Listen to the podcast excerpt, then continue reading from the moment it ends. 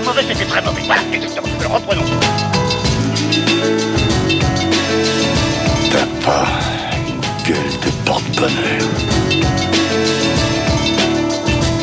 Vous savez, les avis, c'est comme les trous du cul. Tout le monde en a un. Bienvenue tout le monde à After Eight, épisode 154. After Eight est le talk show qui déconstruit la pop culture. On y parle de tout. Ciné, comics, séries, bouquins et on va parler peut-être de tout ça puisque c'est notre épisode de fin d'année, les gars. Vous entendez ces petits carillons, cet esprit de Noël? Ces fêtes qui s'approchent? Eh bien, Daniel, il entend des cloches dans sa tête, hein, je te signale. Donc, euh, Ouais, mais alors c'est pas nouveau, je crois. hein. Je, je crois que c'est un truc Bien, qui, hein. voilà, c'est. mais moi pas mal. Moi, j'aimerais dire, puisque aujourd'hui euh, est un nouvel est une nouvelle ère pour After Eight, puisque aujourd'hui Benji, tu ne vas pas monter. Je veux bien des petits carillons quand je parle au début. Voilà. Il passe commande. Alors, euh, le personne que vous avez entendu en premier, c'est Benji. Hello Benji, comment tu vas? Eh ben, salut, salut Stéphane, salut Daniel, salut les auditeurs. Salut. Et Stéphane, Stéphane Boulet, alias Vener Herzog, puisque tu as changé de patronyme. C'est ça, effectivement, j'ai fait ma transition. Euh, voilà, je ne suis, je, je ne suis plus celui que j'étais avant. Je suis, euh, je suis quelqu'un de nouveau, de ressuscité, euh, avec un fort accent allemand. Est-ce que tu es Non mais il était temps que tu grandisses hors de Muse. C'était, c'est bien. Ouais, ah, il s'agirait de grandir. Voilà. Comme, Fallait euh, passer à autre chose. Alors, j'ai pas la référence à Muse, c'est quoi en fait? Alors c'est- Ah bah, c'était Plug- mon Baby, chanson de c'est une Muse. chanson de voilà. Voilà, Ah d'accord. Ah, je l'avais pas du tout, du tout, du tout. Donc c'est notre épisode de fin d'année. On va parler jeux vidéo, on va parler ciné, peut-être série, je ne sais pas. Et euh, puisqu'on ne s'est pas vraiment trop concerté, on devine quand même qu'il y a des, des petits des petits passages obligés si vous connaissez, si vous nous écoutez chaque semaine. Chaque semaine. Moi, moi, je me suis lancé un défi. Je me suis demandé combien de tes tops vont être dans mes flops. Voilà, c'est juste, euh, c'est juste ça. Bon, tu sais quoi? Je pense, je pense que combien de mes flops seront dans tes flops dans la prochaine génération de Super Ciné Battle, dans la prochaine décennie, Ah oui, puisque ça. ça sera des films pas très bien, je peux te l'assurer. Et alors, on a décidé de changer un peu de formule. On a essayé de venir chacun avec cinq coups de cœur dans l'année. Alors, je dis cinq, ça dépend, on verra en fonction du temps euh, qu'on prend. Et aussi quelques flops comme ça. On a, on peut distribuer aussi des boulettes. On peut aussi euh, frapper. On peut tirer à boulet rouge. Et, euh, Ouais, doucement avec les boulets là. Oh. Voilà, Voilà, euh, euh, rouge surtout. Ouais, non, surtout là, non, les boulets rouges, non. Non, c'est franchement ces accusations de communisme, je supporte pas. tu, sais- tu seras tendu, hein. tu seras tendu, toi. Et alors, euh, bah écoutez, donc voilà, c'est une, c'est une formule un petit peu particulière pour cet épisode de fin d'année, et en sachant que, bien entendu, l'épisode suivant, on se donne rendez-vous puisque l'épisode suivant, Avatar sera sorti, donc on sera à jour. Mais non, Ah, mais faudra arrête, le voir, sois pas ça négatif, putain, j'ai plus. Non mais ce qui m'inquiète surtout, c'est que ça veut dire qu'il faudrait être à jour sur les blockbusters et j'en ai 30 de retard. hein, donc euh, Bah c'est dommage, ça va être Steph et moi qui C'est les vont- 30 meilleurs du non coup. non non, je vais juste me les enfiler. C'est ça le truc. C'est que tous les ans, c'est la même merde. C'est que j'ai deux semaines pour m'envoyer une trentaine de, de blockbusters pour l'un quoi. Tu sais quoi? T'as vu euh, Black Panther, tu as vu euh, Black Adam, tu, tu as déjà vu, tu as vu déjà les plus longs et durs là. Tu, tu as vu les meilleurs. non, pareil. Tu as vu plus longs et durs titres de ta sextape. Est-ce que, est-ce Ouais. que tu as vu, est-ce que tu as vu euh, Notre-Dame euh, brûle, euh, Steph? Est-ce qu'il est dans tes tops de l'année? Alors, je veux pas, je, je veux pas divulgacher parce que c'est pas mon genre. Voilà, tu vois, je, je, je reste neutre. Écoute, je, je, je Moi, j'attends toujours le DVD, hein, Daniel. Écoute, euh, moi je l'ai eu dans l'avion. Je l'ai vu dans l'avion et c'était une de mes meilleures séances de l'année. Ça me fait une belle jambe. Moi, j'attends toujours le DVD. Alors, tu peux m'envoyer l'avion, mais je pense pas que ça m'aide beaucoup. D'accord, écoute, euh, j'écoute cousin américain va t'envoyer via la poste. Euh, Ah. bah, cousin français plutôt. Cousin français, ouais. du coup, oui, parce Le que cousin cousin américain, c'est c'est moi. Ouais. Allons, fais pas cette gueule. Tu peux pas gagner tout le temps, pauvre mec. Écoute, pourrieux. Pour moi, tu n'es qu'une merde de chien qui s'étale sur un trottoir. Et tu sais ce qu'on fait d'une merde de ce genre On peut l'enlever soigneusement avec une pelle. On peut laisser la pluie et le vent la balayer, ou bien on peut l'écraser. Alors si tu veux un conseil d'ami, choisis bien l'endroit où on chira. Alors, écoutez, pour rester dans la positivité, lequel d'entre vous veut ouvrir le bal de ses coups de cœur de l'année? Alors, je propose Benji. Ouais, voilà, Benji. Oh la vache, ah bah vas-y, va super, super l'enthousiasme, bravo. euh, eh ben écoute, alors moi je, je suis parti du principe que euh, que pour que quelque chose soit un top, euh, c'était c'était le petit bonus si en plus on l'attendait pas, genre le truc qu'on n'a pas vu venir, ce qu'on appelle un reverse predator dans le dans le milieu, tu vois, le truc qu'on n'attendait pas et qui en fait est super. Et ça tombe rudement bien parce que justement c'est un film de la franchise Predator, mon premier top. Et ouais, puisqu'il s'agit donc de Prey, euh, qui est sorti euh, en exclusivité sur sur Hulu aux US et sur Disney Plus euh, en chez vous, euh, qui est donc cette euh, cette préquelle de, de Predator que j'attendais Un petit peu quand même parce que parce que le, le trailer était plutôt euh, était plutôt alléchant et puis euh, j'avais quand même vachement peur parce que bah, parce que j'ai vu le précédent film et euh, On l'a tous vu, donc, hein, euh, malheureusement, je crois. voilà. Et, euh, et donc, euh, que raconte Prêt Prêt raconte donc l'histoire euh, bah, d'une jeune fille, d'une jeune chasseuse euh, qui s'appelle Naru, euh, d'une tribu qui vit euh, plutôt vers le vers le nord euh, du, du continent américain. Euh, je crois que ça a été tourné en, Colombie-Britannique, mais a priori le film se déroule pas exactement là. Euh, quoi qu'il en soit, elle, elle est, elle est, elle est affectée aux tâches de cueillette, donc qui étaient les tâches qui étaient affectées plutôt aux femmes de sa tribu. Sauf que Naru, elle est pisteuse et qu'elle a envie de devenir chasseuse et que donc pour euh, passer cette, cette épreuve, ce rite initiatique, il faut qu'elle chasse une créature qui elle-même la chasse. Et coup de bol entre guillemets, Coup, ouais, c'est de le bol, moment ouais, que si, voilà, c'est le moment que je choisis un Yaotia pour atterrir sur Terre, donc un Predator. Euh, et évidemment, euh, ben Nalu va se retrouver euh, au griffe entre guillemets de ce de ce de cette créature donc qui, qui va finir par la chasser elle-même. Et, et ouais, bah je veux pas en dire plus parce que bah, c'est le principe de base d'un film Predator. Hein, un, un extraterrestre débarque et puis commence à massacrer joyeusement tout ce qui bouge jusqu'à tomber sur quelqu'un de plus malin que lui. Euh, et, euh, et ouais, j'étais vraiment super content, super euh, positif à la sortie de, de la projection. Euh, parce que bah, parce Tu l'as vu en salle, toi, en plus, non en salle. J'ai eu la chance de le voir en salle trois fois. Ouais, ça. ouais. Donc euh, les, les trois fois où je l'ai vu, c'était trois projections en salle. Et, euh, et ouais, ça apporte vraiment quelque chose de plus. C'est vraiment, c'est ça. À la limite, c'est limite un flop de pas l'avoir sorti en salle ce film parce que ça, ça mérite vraiment d'être vu en salle parce que le son, il y a vraiment un travail sur le son qui est, vraiment super et qui, ben, euh, à moins d'avoir un équipement home cinéma qui coûte une brique, euh, t'en profites pas vraiment. Euh, Il y, a, y a vraiment des scènes, euh, des, des scènes de paysages magnifiques et euh, je trouve il y a un vrai boulot, une vraie, euh, une vraie volonté de bien faire. Euh, les acteurs sont super. Il y a aussi le fait qu'il y ait un doublage intégral en comanche, qui est quelque chose qui ne s'était jamais fait avant sur un film de cette ampleur. Donc il y a une vraie volonté de bien faire et, et ça fait ça fait vraiment plaisir quoi, parce que c'était c'est le projet qui a été tourné avec, je pense, un budget vraiment misérable, ce qui explique que parfois il y a certains VFX qui sont un petit peu pas top, mais dans le même temps, euh, attendre d'une production pareille une qualité de VFX équivalente à un Marvel, je pense que c'est complètement faire euh, faire fausse route quoi. Ouais, puis en plus, euh, les qualités de VFX de Marvel, euh, bon, c'est pas non plus toujours exemplaire. Hein. Ça, là- ça, ça dépend des Marvel. Hein. Ben c'est surtout que euh, voilà, je veux pas dober sur les équipes de VFX qui ont pas toujours des budgets ou des temps euh, des des, des De prod, délais ouais. euh, de prod voilà raisonnables. Tout à fait. Euh, je pense que euh, voilà, c'est c'est vraiment pas là-dessus qu'il faut juger le film. Je pense que Prey c'est vraiment une proposition euh, plus que correcte euh, qui qui m'a moi vraiment emballé quoi. Enfin, je te dis au point que j'allais le voir trois fois en salle. Donc voilà, c'était euh, c'était euh, mon premier top. Et bah tout très bien. C'est un- c'est une très très bon, c'est un très bon top. En tout cas, c'était un film surprenant, surtout qu'on a presque pu découvrir tous ensemble dans le monde, puisqu'à cause en France, on l'a eu sur Disney+. Euh, permettez les gars que je donne une thématique au flop. Je donne une thématique en tout cas à mes flops. Ces deux mots clés qui vont se retrouver à chaque fois, c'est Comédie française. Non, non, non, Très non. bon, très bon. Non, non, non. Mais j'ai mieux. Ah. Nicolas Bedos. Oh là, oh là, oh là. Il y a Voilà. un lien thématique avec tout ce que je vais dire qui allait trait avec Nicolas Bedos. Est-ce que, est-ce que je pas devrais, prêt, j'avoue. est-ce que je devrais en dire plus ou est-ce que peut-être je te fais l'honneur de faire un flop, Steph, et après je, et après j'enchaîne. Non, non, vas-y, bah non. Donc Steph, OSS 117.3, si tu veux commencer par un flop? Ah, mais c'était l'année dernière, le C117.3, non? Ah putain, pas- peut-être, je sais pas. Mais oui, c'était c'était pas cette année. Euh, non, non, mais je, là, Daniel, franchement, tu peux pas nous laisser comme ça. Et, Ah, et- tu veux, tu veux vraiment, oui. tu veux vraiment que je Ouais. Bah oui. Alors, Trop teasing, tu le teasing. Alors écoutez, euh, moi je, alors je vais commencer par un des plus grands flops de cinéma, mais en même temps c'est un futur cosmo-nanar cosmogonique, et je ne m'attendais pas à voir quelque chose d'aussi, d'aussi, d'aussi nul et réjouissant, et c'est ça la vraie force des nanars, c'est quand ils te prennent par surprise. C'est un film qui s'appelle Frères et Sœurs de Arnaud Ah, Desplechin. J'ai eu l'occasion d'en parler puisque c'était un film qui a été projeté à Cannes et en même temps il sort en même temps dans toute la France car euh, quand on tient de la daube, il faut bien la partager, il faut l'étaler le plus vite possible.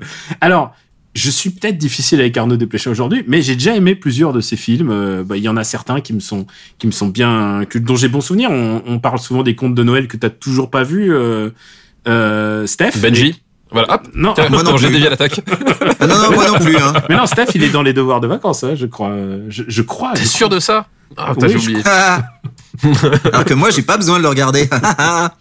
Non, mais c'est vraiment un bon film, en l'occurrence. Mais et alors là, et depuis quelques films, depuis Roubaix, une lumière et tout ça, tu sens que son cinéma, il est un peu en train de se tourner en rond et limite, un peu en train de s'auto-sucer, que diraient certains critiques, mais heureusement, les critiques parisiennes sont très, très C'est les cahiers du cinéma qui disent ça, je pense, hein, globalement. Généralement, c'est eux qui disent des trucs comme ça. les critiques en général des dépléchants, sur- des derniers en tout cas, elles sont assez dithyrambiques. hein. Il y a vraiment des mecs qui, qui disent c'est le nouveau Romer, c'est le nouveau machin.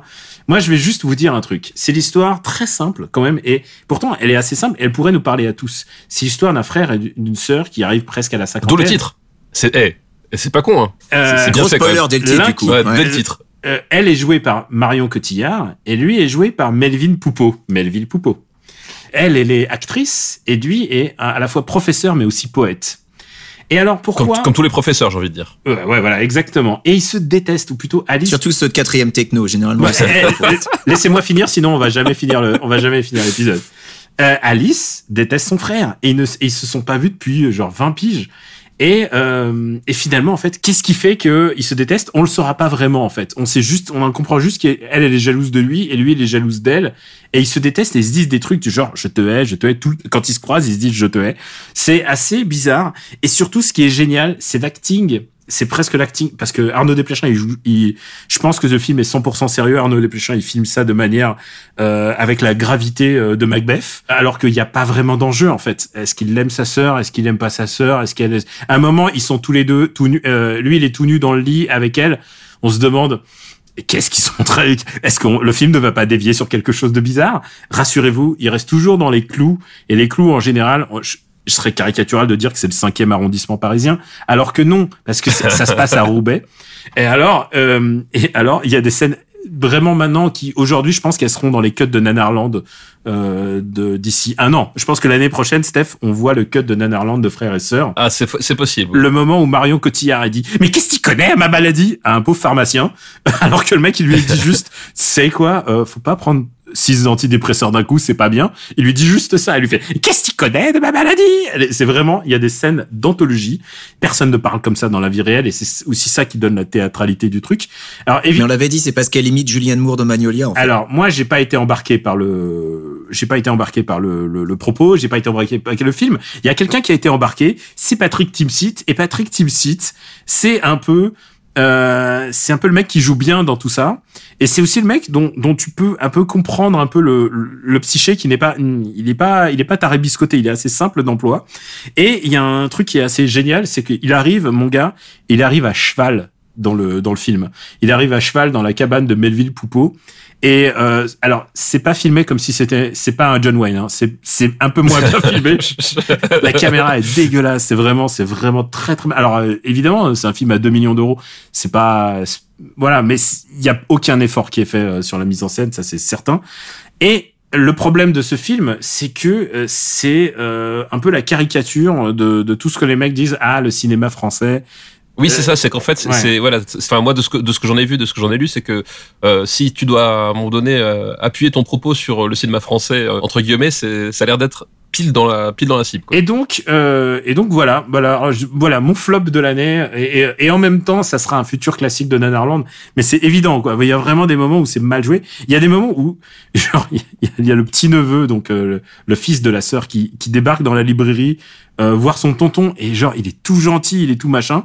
Et lui, il l'engueule. Il lui dit va te faire va te faire foutre. Il lui dit va, va, va- manger tes morts à un petit garçon. Et tu fais tu lui fais mais mais il est fou. Et en fait. Non, je vais vous donner la clé pour apprécier le jeu, le rôle, enfin plutôt le la manière de jouer de Melville Poupeau. Faut le dire, Melville Poupeau, il joue comme une savate. Melville Poupeau n'a jamais vraiment bien joué et à chaque fois, on le voit que ça soit là-dedans, que ça soit dans que ça soit même chez les Wachowski, euh, il joue comme une tanche.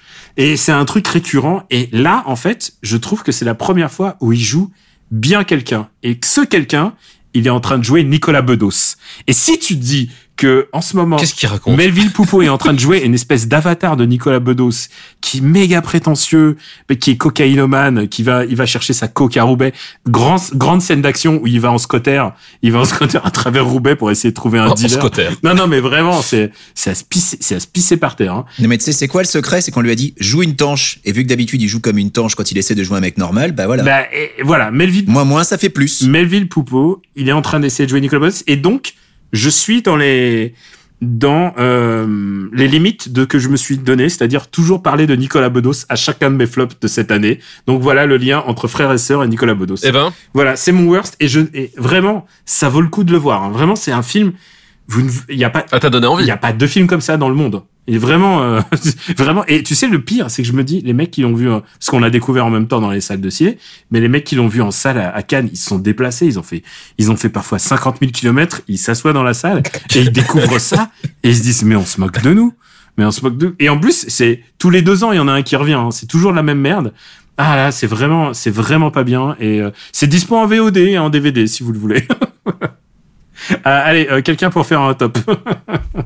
Bah écoute, du coup, ouais, je, je prends la, la parole puisque euh, voilà, je, après, euh, com- comment passer après ça, j'ai envie de dire, tu vois. Alors c'est pas très bien, mais c'est même pas. Je, je crois, c'est- je suis même pas sûr que ce soit mon pire film cette année. Euh, bah écoute, euh, moi, on va euh, dans, dans les tops, on va changer d'univers puisque je vais euh, je vais faire un, un top jeu vidéo puisque bah je vais parler de euh, de Elden Ring qui me semble quand même un tout petit peu incontournable euh, sur cette année euh, euh, 2022, donc le le dernier né de, de chez From Software euh, en monde ouvert. Euh, voilà, que, que dire qui n'a pas déjà été dit sur cette espèce de de jeu vraiment gargantuesque, euh, voilà où t'as euh, où t'as à la fois tout ce que t'attends d'un jeu From Software et à la fois euh, complètement autre chose. Euh, voilà, le, passage au monde ouvert est assez euh, assez impressionnant. Enfin, je sais pas ce que t'en as pensé, Daniel, mais il y a, y a assez peu de, de jeux euh, parce qu'en plus des jeux à monde ouvert, enfin, t'en as eu des une tétrachée, euh, mais t'as assez peu de jeux finalement qui arrivent à te, à te donner cette espèce de, de sentiment d'être euh, euh, à la fois perdu et à la fois de de- de- d'avoir toujours un truc à, à faire, à avoir envie de faire. Voilà, il y a il y a un côté euh, il y a un côté euh, très épuré en même temps très très clair dans, dans le level design, dans, dans tout ce que tu abordes. Euh, voilà, dans ce côté quête solitaire, voilà, qui, qui qui a toujours été dans les d'ailleurs dans, dans les From Software, mais il qui là du coup prend quand même des dimensions assez assez euh, assez gargantuesques parce que la, la taille des décors, la taille de l'architecture, la euh, voilà ce sentiment d'être écrasé en permanence, c'est c'est- c'est très très particulier et c'est euh, c'est assez unique en fait. Et en même temps, euh, c'est un jeu qui oublie pas d'être aussi d'être un from, c'est-à-dire qu'il y a des purs moments de donjon, quoi. Et euh, Ah bah, il y, a- il y a des donjons et ils sont, enfin, à nouveau, euh, labyrinthiques. moi, il y a un, un labyrinthe et je peux même pas te dire le nom parce que j'ai été éberlué quand je l'ai vu, mais c'est un hommage direct à Castlevania, mais vraiment direct à Symphony of the Night. Et quand j'ai vu ça, j'étais tellement éberlué par le design qui, qui la création, le l'espèce de truc pour une fois en 3D, tu vois, parce que Symphony of the Night était en 2D, là tout d'un coup c'est en 3D. C'est la première fois qu'on modélisait comme ça, un- pour moi, une, épreuve de Symphony of the Night. Et tout d'un coup, j'en ai lâché ma manette et j'avais besoin de un peu de temps pour me pour m'habituer en fait. Et alors, c'est vrai que je trouve que c'est ça le la qualité est aussi le pas le défaut, mais le, le point commun de tous les open world, c'est-à-dire que les premières heures, elles sont incroyables, et les dernières heures, bah tu sais, t'es un peu pas perdu, mais tu te dis qu'est-ce que je vais faire et tout. Et même dans les dernières heures, je regardais en contrebas, il y avait tout un village que j'avais pas, il y avait une ville entière que j'avais pas visité, je savais pas comment y aller. Et même après 80 heures de jeu, 100 heures de jeu, j'arrivais encore à découvrir des trucs.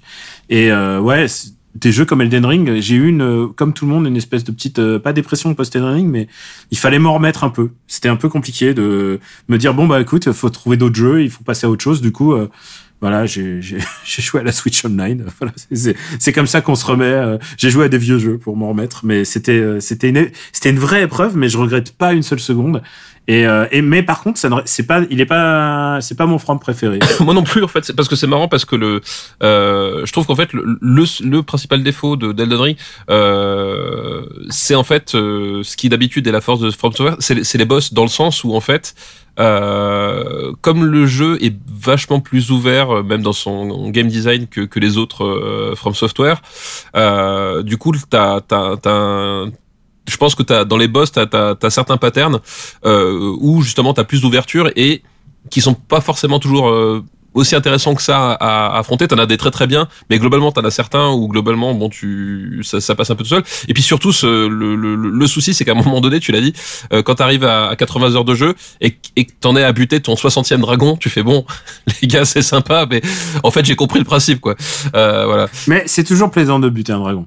Ouais, mais bon, à la fin, voilà. Mais sauf euh, le gros vieux, sauf le gros vieux qui bouge plus là, c'était c'était vraiment triste. Euh, oui, mais alors c'est fait exprès que ce soit triste. Oui, Justement, c'est ça, c'est ça, c'est ça qui est de- d'intéressant.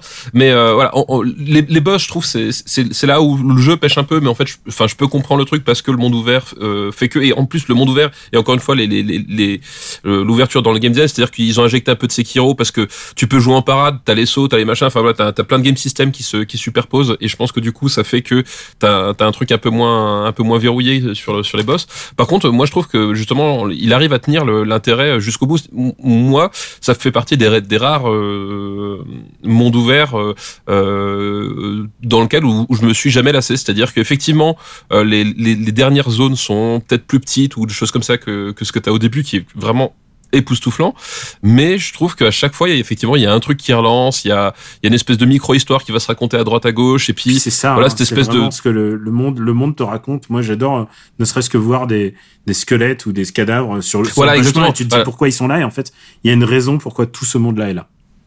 Voilà, exactement. Et, ce côté, effectivement, le, le, le, le monde qui va se raconter et qui, euh, parce qu'en parallèle, j'avais fait, euh, comment ça s'appelle, euh, Horizon, euh, la suite de Zero Dawn, je sais plus comment il s'appelle, euh, voilà. Horizon Ou- 2. Horizon 2, Forbidden voilà. West. Forbidden, Forbidden Merci. West, ouais, merci. Où, où globalement, t'as euh, le personnage principal qui commente tout ce qu'il fait. Hum, je vais ramasser ses fleurs. Hum, je vais cueillir ses trucs. Hum, je vais tirer avec mon arc. Et en fait, au bout d'un moment, je devenais fou. Parce que je, je, je, je- mais je devenais vraiment fou. C'est-à-dire que j'ai lâché le jeu parce que j'en pouvais plus d'avoir quelqu'un qui me commande tout ce que je faisais. Et là, euh, Elden Ring, c'était l'opposé strict. C'est-à-dire que personne qui parle. voilà, ça, c'est, je- littéralement, tu peux faire des heures d'exploration euh, où le, bah, le seul bruit c'est le bruit des batailles et le bruit du, du vent, etc. Et il y a, et je trouve que ça, ça fonctionne super bien. Et la, la navigation sans carte, etc. à l'instinct, enfin pas à l'instinct, mais au, justement au repère visuel, etc. euh, c'est super fluide. Enfin, c'est très très bien étudié. Voilà, donc euh, Elden Ring, euh, bon jeu, mais grand jeu surtout. Benji, t'as commencé par tes tops, peut-être que. Je vais moi, faire un flop du coup. Euh, bah, Daniel, tu, tu as mentionné qu'après avoir joué à Elden Ring, tu as eu besoin de, de faire autre chose et donc que tu as fait euh, du, du rétro sur le Nintendo Switch Online. Et ben le Nintendo Switch Online, ça va être un de mes flops Ah non. parce que euh, je Mais trouve ouais, que c'est vas-y, une Benji. super idée. C'est vraiment une super idée sur le papier, c'est génial. Le problème, c'est le catalogue de jeux qui nous est offert est toujours catastrophique, quoi. Enfin, euh, soit il y en a très peu, mais de qualité. Mais dans ce cas-là, ok, super. Mais dans ce cas-là, on avait une console mini pour pour faire ça. Soit on en a dans des dans des, des quantités euh, relativement raisonnables, encore qu'on récupère les nouveautés au compte-gouttes. Mais faut voir les nouveautés de merde qu'on se tape, quoi. Enfin, sur Super NES, c'est la catastrophe. Enfin, on a eu droit à toutes les daubes de Jaleco. Euh, on a eu des daubes de Data East. Euh, on n'a même pas eu les bons jeux de Data. C'est ça qui est, qui est quand même dramatique. Bon, Jaleco, les bons jeux, ça n'existe plus euh, à partir de la Famicom, donc c'est terminé. Mais, mais bref, la Nintendo Switch Online, sur le papier, c'est super. Mais alors, dans l'exécution, enfin, euh, là, on a quoi? On a peut-être un jeu N64 par mois. Sur Mega Drive, depuis que le truc est sorti, on a eu droit à quoi? Un update avec trois jeux? Enfin, c'est, euh, ça arrive au compte-goutte, c'est complètement ridicule, quoi. Surtout quand tu penses euh, à- au prix, euh, à la différence de prix qui- qu'il a fallu débourser pour avoir la N64 et la, et la Mega Drive, que on comprend toujours pas pourquoi sur la Switch, qui est quand même une machine qui fondamentalement est également portable, on n'a toujours pas de, de service pour avoir les jeux Game Boy et Game Boy Advance. Enfin, c'est c'est complètement incompréhensible ce qu'ils font, alors qu'ils ont un produit qui est, qui est génial. Ils, ils ont Et un ils sont marché. en train et ils de- ont un marché en plus. Mais oui, ils ont un marché, ils ont un boulevard et ils sont en train de le foutre en l'air. Alors, c'est pas trop surprenant, hein, c'est de la même manière qu'ils avaient foutu en l'air la Virtual Console avec les tarifs complètement euh, ahurissants qui, qui pratiquaient dessus. Bah là, sur le Switch Online, où t'as un, un abonnement, ce qui était la meilleure chose à faire, sauf que le problème, c'est que les jeux, ils sortent pas. Et, et c'est euh, c'est c'est absolument dramatique. Donc pour moi, c'est vraiment un flop, c'est Nintendo, mais qu'est-ce que vous faites quoi? Vous avez un boulevard. Euh, le, le- le rétro, c'est un truc. Euh, Sony, ils sont en train de se chier dessus. Bon, Microsoft, c'est les seuls qui réussissent un petit peu à gérer leur catalogue rétro. Le problème, c'est que bah, c'est uniquement le catalogue rétro Xbox globalement, à part deux ou trois autres Oula. trucs qui sortent à droite à gauche. Donc voilà, euh, c'est euh, c'est c'est quand même fou d'avoir un, un boulevard pareil, de rien en faire quoi. Le online Sony, il est devenu incompréhensible puisque maintenant tu as le, tu peux être euh, premium, t'as exp- expert, extra. Alors, t'as Premium, Extra et Essentials. Essentials, c'est le PS Plus euh, classique. Depuis qu'ils l'ont fait, ils ont perdu 2 millions d'abonnés. hein. Ils sont vraiment genre les gens. Ah mais mais moi si tu veux moi je suis toujours euh, PlayStation Essentials et euh, le store euh, le PlayStation Store est devenu incompréhensible.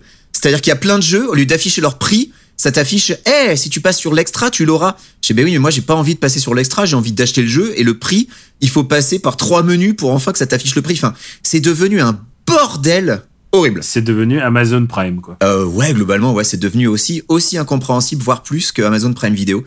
Enfin bref, euh, bon, euh, mon flop, ça aurait pu être aussi le PlayStation Plus, mais globalement, euh, euh, c'est ça, c'est quand même dramatique. Des, des trucs qui sont globalement pas trop mal, et puis t'as des décisions qui sont prises qui qui qui rendent le machin qui était bien sur le papier absolument pourri. Donc voilà, c'est vraiment triste parce qu'il y a tellement de choses qui pourraient être faites euh, avec le Nintendo Switch Online que moi ça me rend triste. Voilà, Comme, comme, un- comme une Benji triste, voilà. voilà, je me sens comme un Benji triste. À toi Daniel pour un top. J'enchaîne avec un top et un top qui va me donner chaud au cœur. Est-ce que tes tops sont liés à Nicolas Bedos aussi non, ou c'est juste pour non, les là, flops est-ce que pour les, Bah, que pour les évidemment, évidemment. Euh, D'accord. C'est un, Philippe Lachaud c'est un film de Sisraela Sri Rajamouli et qui s'appelle RRR. Ah, j'étais pas loin. et euh, c'est mon film de l'année. C'est euh, c'est mon c'est peut-être une de mes expériences de ciné préférées. Euh, puisque on est rentré dans la salle, on se dit bon bah écoute c'est trois heures et quelques de film, on va, on va voir comment on va voir comment ça va nous cueillir et il n'y a pas une seconde que j'ai regretté. Il y a à la fin, à la fin, on avait envie de déchirer nos nos, nos t-shirts et, et, et de s'en servir comme des nunchakus. Euh, on était comme des gosses. Euh, C'était vraiment. Est-ce qu'à la fin de la séance, t'es sorti, t'as t'as- cassé la gueule à un anglais? C'est c'est juste ça que je veux C'est savoir. aussi ça la beauté de ce film, c'est que c'est un film contre le fascisme anglais. Et euh, le fascisme anglais est incarné par le meilleur méchant du monde, à savoir Ray Stevenson. Ray Stevenson, exactement. Et franchement, j'étais, j'étais, je l'avais pas reconnu au début et je me suis dit merde, c'est Ray Stevenson.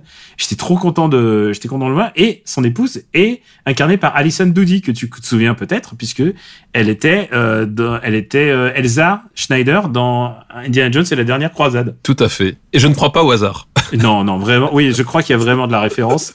Évidemment, c'est un film de propagande. Alors ça, mais, euh, mais évidemment. euh, Ah, tu veux, tu veux dire que le, le moment où euh, il, est, il est sur sa moto au ralenti avec un, un drapeau indien qui fait 5 mètres par 3, euh, c'est pas complètement innocent? C'est ça que tu essaies de me dire? je ne pense pas. Je ne pense pas. Et pas de politique dans mon blockbuster. Non, non, jamais. Mais honnêtement, si ce film-là passait encore en salle à Paris, j'irais le voir toutes les semaines. J'irai le voir toutes les semaines parce que j'ai besoin de ça dans mon sang. C'est vraiment, euh, c'était vraiment jouissif à un niveau que je me, je ne me l'explique pas. Il y a vraiment, je, toutes mes, tous mes atomes de mon corps ne faisaient plus qu'un avec, plutôt avec les deux héros. C'est l'histoire d'un shonen, euh, deux héros euh, qui, bah, il y en a un de chaque camp et évidemment ils vont, ils vont peut-être, ils vont peut-être euh, faire alliance. C'est, euh, c'est vraiment, c'est vraiment le film d'action parfait pour moi. Et euh, c'est un film aussi où t'as un mec qui prend sa moto dans la main pour en- pour s'en servir comme d'un nunchaku.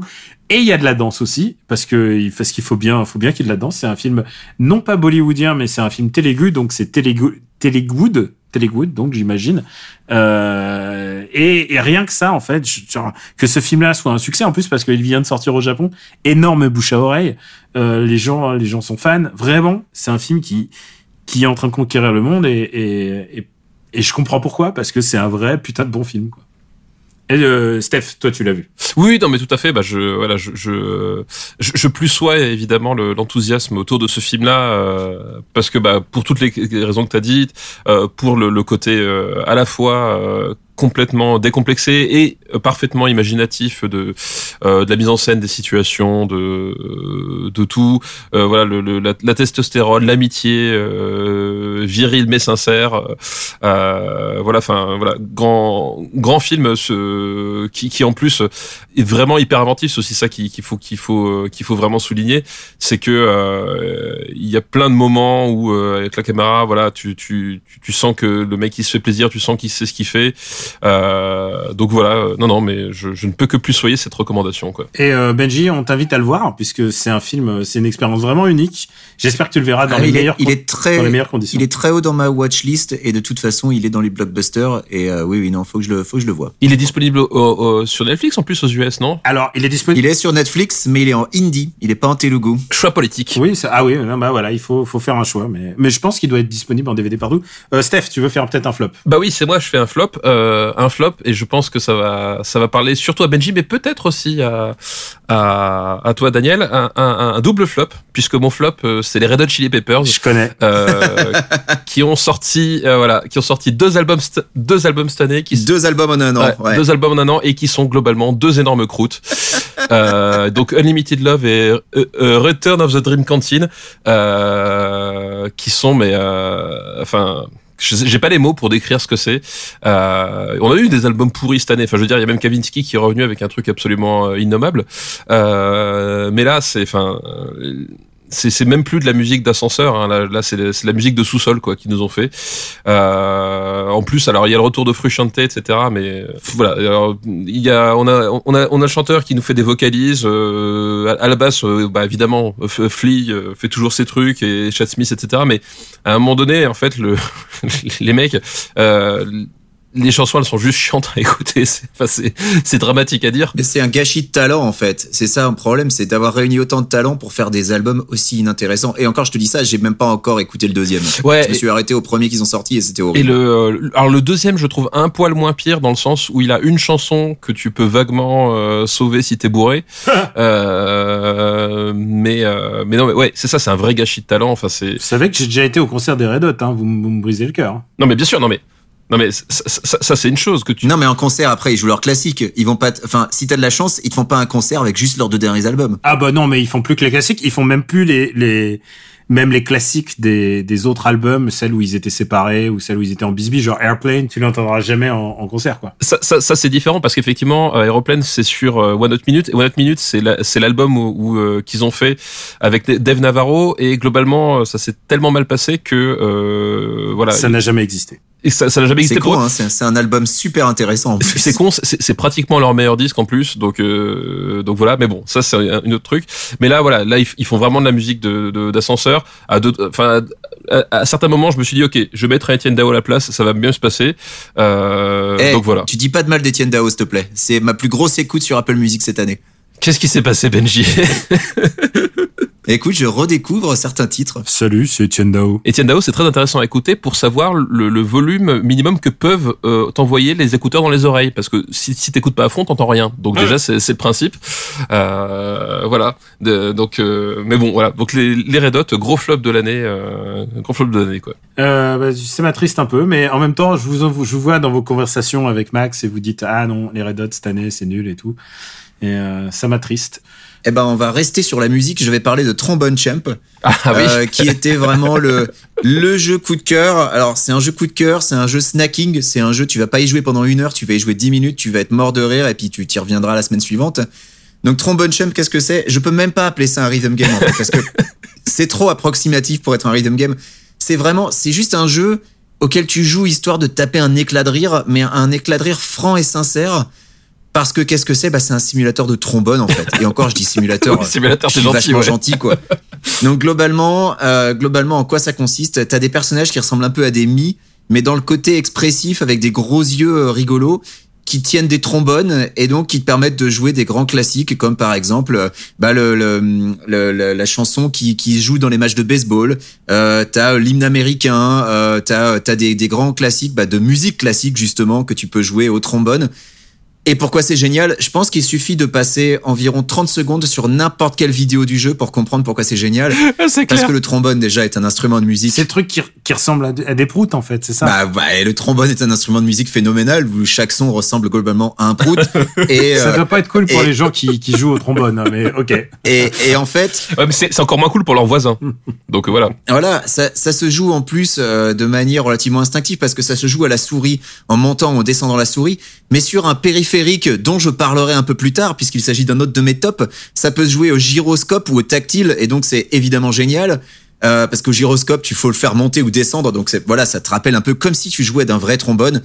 Bref, si vous ne connaissez pas Trombone Champ, je vous conseille de chercher Trombone Champ sur YouTube. Vous en regardez 30 secondes. Moi, perso, c'est le temps qu'il m'a fallu pour l'acheter, hein, de, globalement. hein. Je suis tombé sur une vidéo sur Twitter, je regarde le truc, je dis qu'est-ce que c'est que ça? Et 30 secondes plus tard, je l'achetais.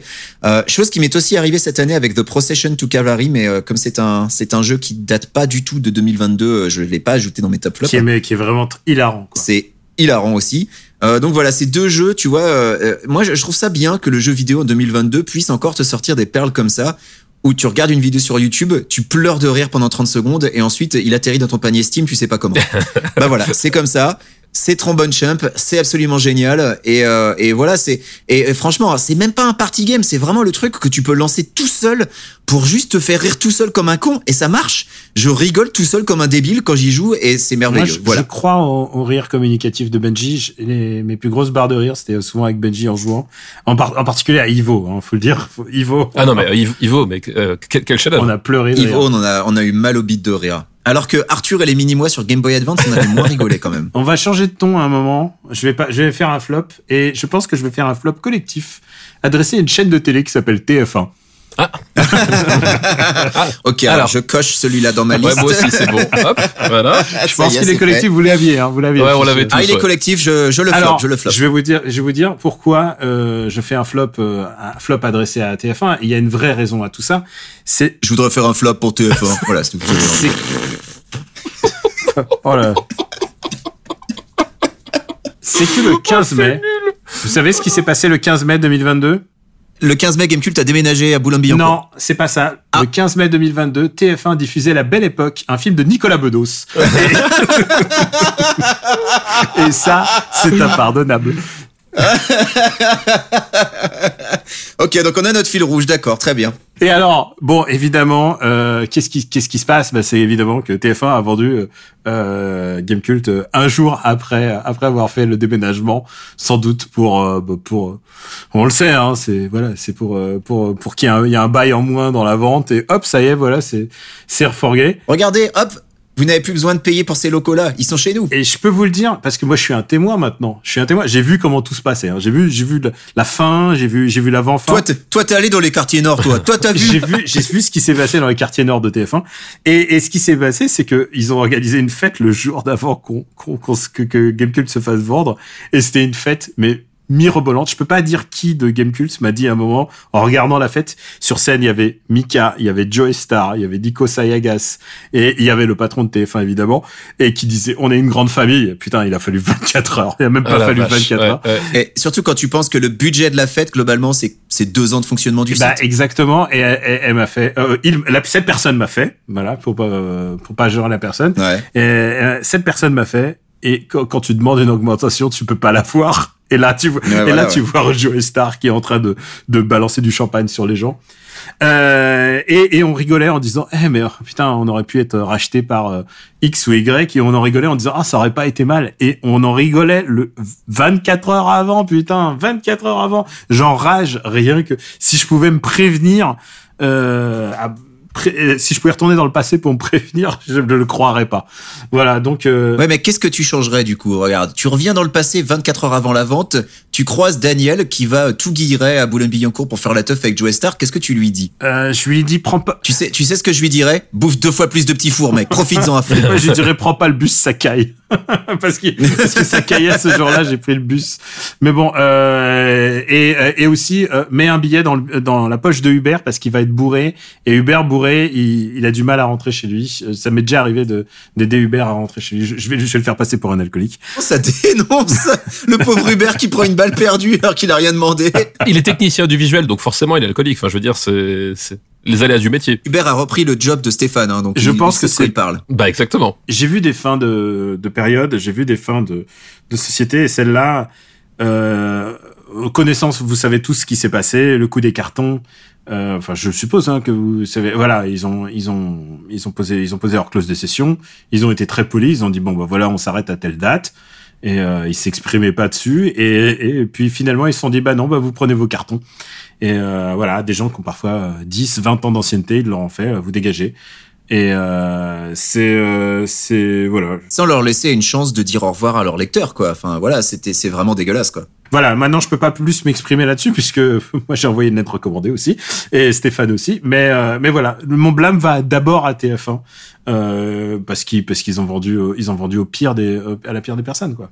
Euh, tout est dit. Ils ont vendu à la pire des personnes et puis puis à la méthode, quoi. Enfin, le, le déménagement forcé, sachant que déménager une rédaction, c'est quand même chiant.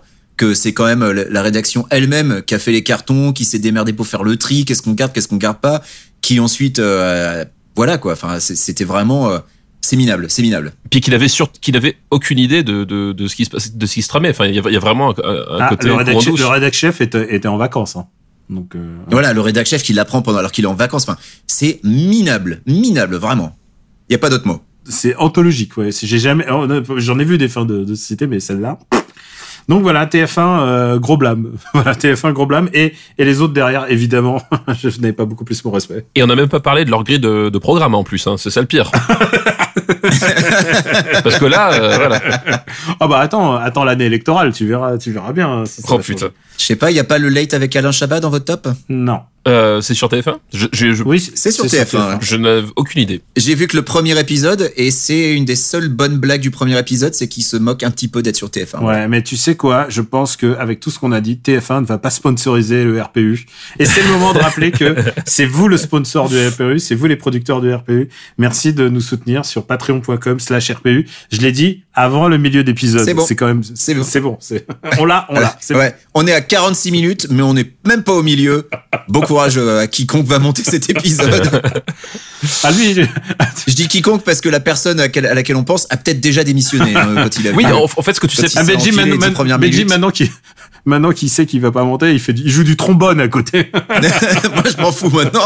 Non, mais ce a de bien, c'est que Benji il fait le malin, mais c'est que euh, la réalité, c'est que quand euh, on va être dans le futur et que c'est lui qui va se retrouver à monter parce que notre monteur aura démissionné, voilà, Parce que nos 12 monteurs auront tous jeté voilà, l'éponge. c'est là où on va se marrer. C'est là où on va se Plus marrer. personne ne pourra s'en occuper. Bah, c'est à toi, Stéphane, pour un top. Eh ben écoute, un top euh, dont on a déjà parlé euh, longuement euh, ici dans les Rocos ou autres, euh, c'est mon film de l'année puisque c'est Everything Everywhere All at Once. Euh, Oui. euh, voilà, film que euh, personnellement j'avais pas du tout vu venir euh, ni de qui ni, ni de quoi, euh, et qui C'est encore une preuve que tu n'écoutes pas After Eight, hein, parce que je l'ai multi-recommandé. Ça, c'est donc, sûr. euh, voilà. pourquoi j'écouterais After Eight? En fait, donne-moi une seule bonne raison. Tu vois, c'est je Bah, j'en vois, parce, j'en vois pas. que, parce que tu aurais mes recos. Ouais, Voilà. alors super, voilà, super. Ouais, mais j'aurais aussi celle de Daniel, tu vois. Donc, euh, je sais pas si je suis euh, tellement gagnant que ça au final. Bah, tu peux écouter que la moitié de l'émission. C'est vrai, c'est vrai, c'est pas. Mais faudrait, faudrait un, un, un format Patreon comme ça où euh, finalement tu choisis euh, qui tu évinces de, dans l'équipe et tu n'as que euh, que l'autre. ça, ça pourrait Qui doit quitter l'île De qui on éteint le flambeau? C'est ça, donc, exactement.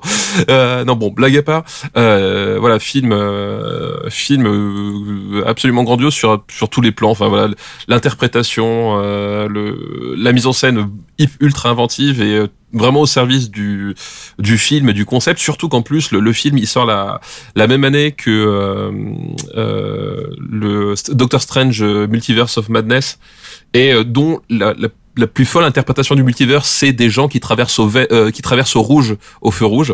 Enfin voilà, Ce qui est un épisode de Sliders, faut-il le Ouais, rappeler qui mise au- ça veut dire, voilà. Là, on, là, on est sur un truc qui, voilà, qui, qui explose le concept dans, dans tous les sens et qui, qui a une idée par plan euh, au minimum. Euh, puis en plus, voilà, j'ai adoré le, le, fond, quoi, cette espèce d'histoire euh, de relation euh, mère-fille. Tout- toutes les blagues, ça, tout aussi entre la blague ultra potache et la blague quasi métaphysique. Euh, voilà, enfin, je quand je l'ai montré à ma fille, le, le, le, le, le, passage avec les rochers, elle était morte de rire. Euh, voilà, enfin, c'est euh, voilà, très grand film, très très grand film, euh, inespéré. Enfin voilà, je n'ai pas vu venir et ça fait toujours plaisir justement quand tu bah, tu tombes sur un film qui euh, qui te prend vraiment par surprise, quoi. Voilà, il t'a pris comme un high kick de Scott Atkins. Exactement. Oh, ça c'est beau, ça c'est beau. Écoutez, écoutez, moi, je, je, je, comme c'est votre top, je veux pas rentrer dans le dans le truc, mais c'est juste que moi, j'étais un chouïa moins emballé que vous. C'est-à-dire, je trouve que c'est un super film, je trouve que c'est super émouvant, mais en fait, je trouve que le drame, euh, le drame de famille m'intéressait beaucoup plus que. Euh, à la- je trouvais, je l'ai revu, hein, je suis allé le revoir en salle et tout. euh, de- enfin, je, je l'ai vu deux fois et. Euh, et puis alors, au bout d'un moment, c'est juste que les mains en forme de saucisse et tout ça, je trouvais que ça allait nulle part, alors que ce qui m'intéressait vachement plus, c'était le drame de non non communicabilité de la famille en fait qui m'intéressait. Et euh, je pense que j'aurais peut-être arrêté un peu le délire euh, euh, kung-fu un petit peu avant et j'aurais, je me serais recentré un peu sur la famille. Ça m'aurait pas gêné en fait.